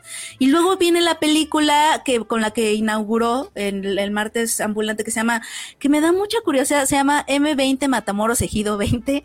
La ah, cineasta es una bailarina y una coreógrafa y lo que hace es que encontró en este municipio de Matamoros un grupo de hombres que inventaron un baile para expresar su rabia y le, le llamó como mucho la atención. Y eh, a mí también me llamó la atención porque también me gusta eh, el, como el cruce de cine y danza y cómo las cosas que nos pasan mueven nuestro cuerpo y todo. Me dieron muchas ganas de verlo, también por eso lo puse en la ruta. Y esa es la ruta que hice, amigos, amigas. Oye, ¿sabes si viene este documental que es el nuevo de la chica de... ¿Cómo se llamaba? ¿El detective Topo o el Topo? El... ¿Sí te acuerdas del viejito que se mete al, ¿Cómo se llama, sabes? se llama, su nuevo documental se llama Infinita Memoria, me parece, algo así. Infinita Memoria, a ver, ahorita te digo, tengo aquí todos los. Yo ya lo vi, es devastador, pero es que es, hagan de cuenta, que es un poco amor, pero de la vida real. Ay, no. O sea, sí, es horrible. Es esta pareja chilena donde igual eran una power couple en los 60, 70s, 80s o 80s y 90s, donde él era un periodista súper destacado en Chile que ayudó eh, justamente a, pues a, exponer todo el asunto del golpe militar y las torturas, los desaparecidos, todo eso. Hizo libros, este, salía en la televisión, un tipo muy importante. Y ella era actriz de teatro eh, muy conocida, muy guapa, incluso llegó a ser funcionaria de la Secretaría de Cultura de allá en Chile y todo. Total que vivieron su vida juntos pues muchos años y creo que así se casan y a los pocos meses a él le da Alzheimer. Mm. Entonces lo que vemos en la película es cómo ella lo ha estado cuidando y lo sigue cuidando todos estos años y cómo justamente con la película en, ciertos flashbacks vamos sabiendo quiénes son, qué hacían, etcétera. Nunca la directora se mete, o sea, simplemente es la cámara siendo testigo de toda esta historia, pero pues es básicamente lo mismo en el sentido de que ella hay momentos en los que pues sí dice, yo ya la verdad es que estoy cansada de esto y quisiera ya morirme. Y donde él pues está peleando por recordarla, porque todos los días en la mañana es hola, soy tal, soy tu esposa, llevamos no sé cuántos años. Y él pues como diciendo sí, ajá, y, y pareciera que está entendiendo y todo, pero pues sospechamos como público que no está entendiendo nada y que está siendo amable, ¿no? Pero que no entiende nada, ¿no? Entonces es horrible porque tienen esta casa maravillosa llena de libros y todo, y pues el señor ya no recuerda nada. Es brutal, brutal, brutal. no, sé si lo va a traer ambulante. Estuvo en documenta. No, lo encuentro. Eh, ¿Cómo dices que se llama? ¿Cómo dices Creo que se llama memoria infinita o algo así, pero la palabra memoria. Viene. Qué mal. ojalá venga de en alguna otra forma. Ojalá esté en Morelia pero sí está muy, muy, muy fuerte. Se acaba de estrenar en Chile, te digo, lo tuvo Documenta, el, festival de, documentales en Querétaro. Y este, la verdad, pues yo sí lo recomiendo, pero sí, es una cosa muy pero complicada De, ver. Sí, sí, sí, sí, totalmente, totalmente. Oye, nada más para, para clarificar y decirlo bien. Eh, Meet Me in the Bathroom es más bien sobre la escena musical de Nueva York al comienzo de los 2000. Ah, material inédito de bandas como Interpol, The Strokes, LCD, Sound System y los Yeah Yeah Yeahs. Ok. Hugo Hernández dice, soy de Matamoros, Tamaulipas, qué bien ver ese documental elegido 20 de noviembre, está muy cerca de donde vivía. bueno, ahí todo está cerca. Ajá, está, está padre. Ahí todo está cerca. Sí, pues que si hablaremos del película inaugural que si hablaremos del Festival de Venecia, pues nos encantaría, pero nadie nos llevó a Venecia. ¿Saben quién sí está en Venecia? Este, Adriana, ay, de Reforma, se me Hernández. Adriana, ajá. Ella es jurado del premio FIPRES y entonces, pues sí va a ver todas las mm. películas, por ende. Pensé que ibas a decir que Monse, Monse anda ahorita en Venecia y subió unas fotos de. Ah, cierto, también, aunque ella no está de jurado, ¿verdad? Hermoso pero puede decir que vio al menos la alfombra, ¿no? Que vio, ajá, que está por allá también.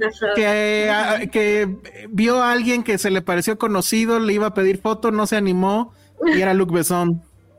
Ok. O sea, todo mal, pero bueno. Dejemos esto y pues ya vámonos a menos. Sandra quería comentar rápidamente sobre una película que ya vio, que yo ya vi, que no he comentado aquí, pero creo que no sé si Jime ya la hayas visto, pero Penny creo que tú sí ya la habías visto. ¿Cuál? Marcel the Shell with the Shoes ah, On. Ay, sí, está bien bonita. Finalmente se estrenó en la Cineteca eh, y está ya también en HBO Max este, libre para que la vean todos los que están suscritos a la plataforma. Yo la vi, me destrozó y sí, lo único que voy a decir es, ese Oscar no era para Pinocho, ese Oscar era para esta película que es... ¿Cuál era la otra que nos gustaba mucho? Ah, No me acuerdo. No, sí, ah, bueno, sí. Red. No, yo sí se la doy a ellos, ¿eh? Está, a Marcel de Sherwood eh, Yo creo que a mí la de Marcel se me hizo la mejor película de todas las que estuvieron nominadas al Oscar. O sea, ya la vi como muy al final, un día o dos antes de que fuera la, la entrega. Pero, ay, no, me destrozó. No sé si fue el día que la vi. O sea, pienso en ella y digo, uy, no, o sea, que es una película preciosa. O sea, literal se trata de un un shell, una conchita, no sé cómo decirlo, que tiene literal zapatos, with the shoes on, y vive en, un, en una casa que es como un Airbnb, o sea, en una plantita, y pues tiene su familia y pasan muchas cosas, pasa algo con su familia, pero luego todo se mejora, no sé, o sea, no aventar ahí como que tanto spoiler, pero es como que un abrazo al corazón, o sea, ve algo, está súper tierno. Pero además es un documental, es un falso documental. exacto, es un falso Eso es lo que está lindo, porque Marcel de Shell with Shoes es un personaje que empezó en YouTube. E, eran como falsos de documentalitos que subían. Ay, la comediante. Es Sarah Silverman, ¿no? La, la, que hace la voz de Marcel. No, es la chica esta que hace Mona Lisa en ¿Cómo se llama? Sí, la que fue novia de este.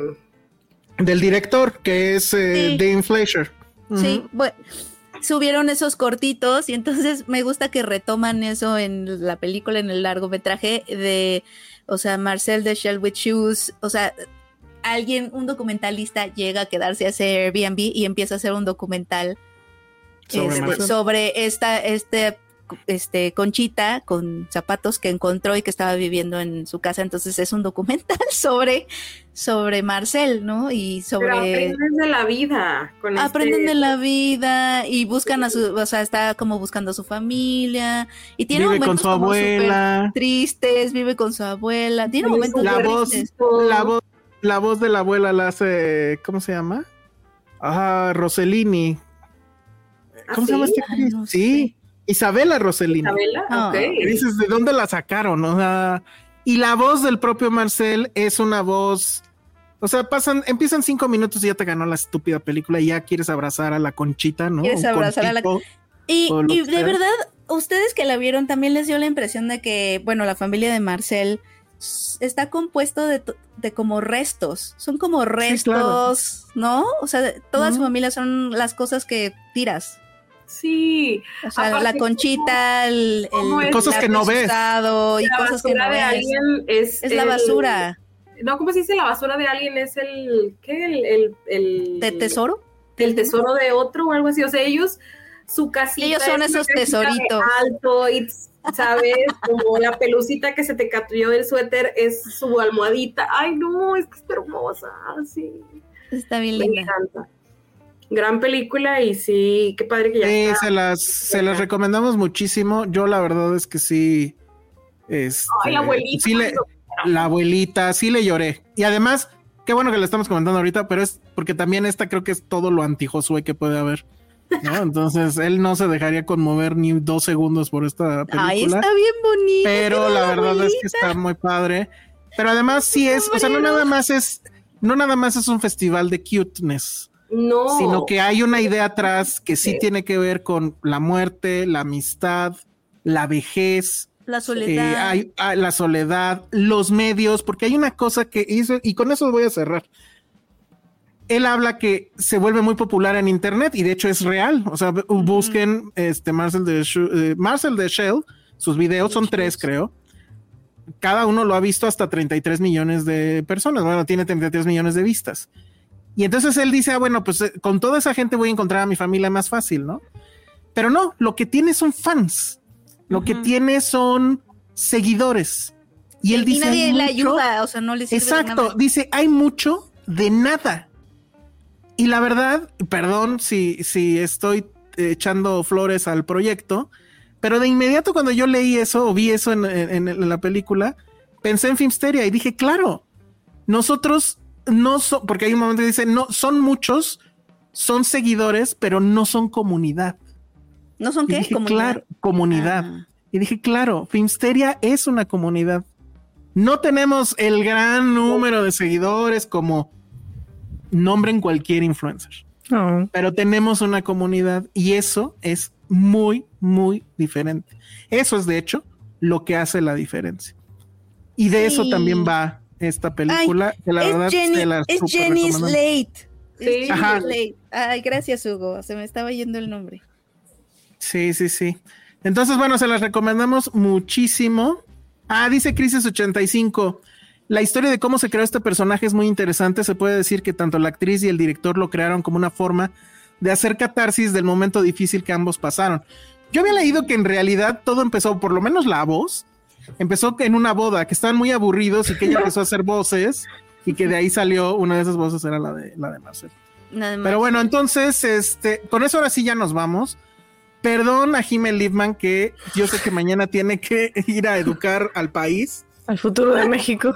Al futuro. Al futuro de México. Sí, pero justo y también justo como somos una comunidad, le agradezco mucho porque mm. me echó la mano hoy que, que nada más estábamos Penny y yo y además, bueno, pues este comentó este tema que le quería ella mucho platicar sobre The Bear y nos ayudó con los otros temas, entonces estuvo fabuloso. Muchas gracias, Jime. Lo mismo para Sandra, que también es parte de esta comunidad, que fue que Swifty, que nos ayudó con eso y con las otras películas que vio, que qué bueno, porque creo que quedó todo bastante, bastante redondo. ¿Dónde te podemos encontrar, Jime? Porque además tú eres ya locutora de radio, ¿Mm? Se te puede escuchar. Sí, ¿dónde te escuchamos, Jimmy? Me pueden escuchar en los 40 Cuernavaca, los lunes a las 4. Y si no son de Cuernavaca, que asumo que no, pueden escucharlo en, en línea. También está ahí disponible. Me pueden seguir en Twitter como arroba jime-con J.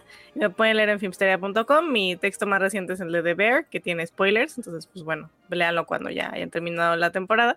Y próximamente voy a tener otro podcast, pero eh, ah. está en producción. Entonces, cuando esté, a ver si, si me invitan de nuevo, así, para claro, pues y, pues hagamos más comunidad. Pero muchas gracias, Elsa. Gracias, Penny. Gracias, gracias gracias, Sim me encantó estar aquí. Sí, en efecto, tengo mucho sueño.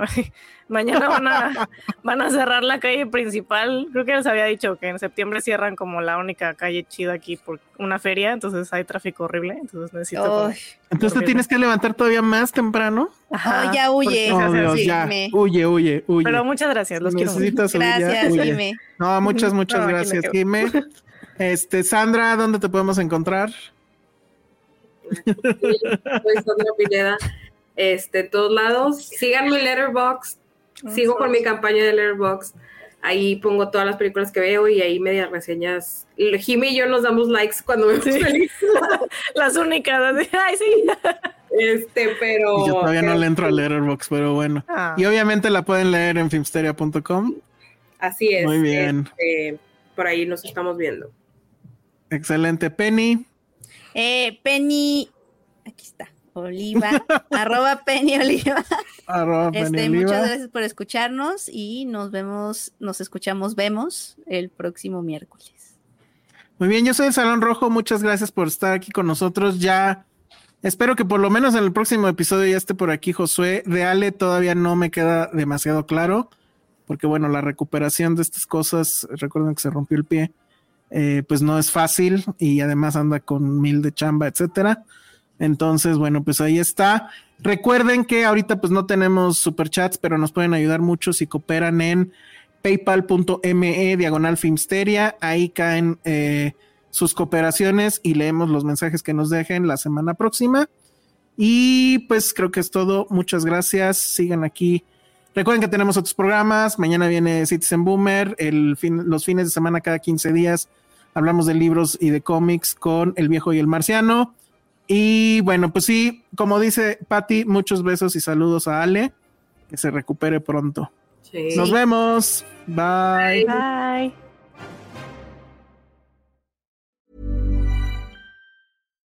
If you're looking for plump lips that last, you need to know about Juvederm lip fillers. With Juvederm Volbella XC and Juvederm Ultra XC, your lip look, whether it's subtle or bold, can last up to one full year with optimal treatment and no additional maintenance. Find a licensed specialist and see if it's right for you at Juvederm.com today. That's J U V E D E R M.com. Add fullness to lips in adults over 21 with Juvederm Volbella XC or Juvederm Ultra XC. Do not use if you have severe allergies or a history of severe allergic reactions, or if you're allergic to lidocaine or the proteins used in Juvederm. Tell your doctor if you have a history of scarring or taking medicines that decrease the body's immune response or that can prolong bleeding. Common side effects include injection site redness, swelling, pain, tenderness, firmness, lumps, bumps, bruising, discoloration, or itching. As with all fillers, there's a rare risk of unintentional injection into a blood vessel, which can cause vision abnormalities, blindness, stroke, temporary scabs, or scarring. For full important safety information, visit juvederm.com.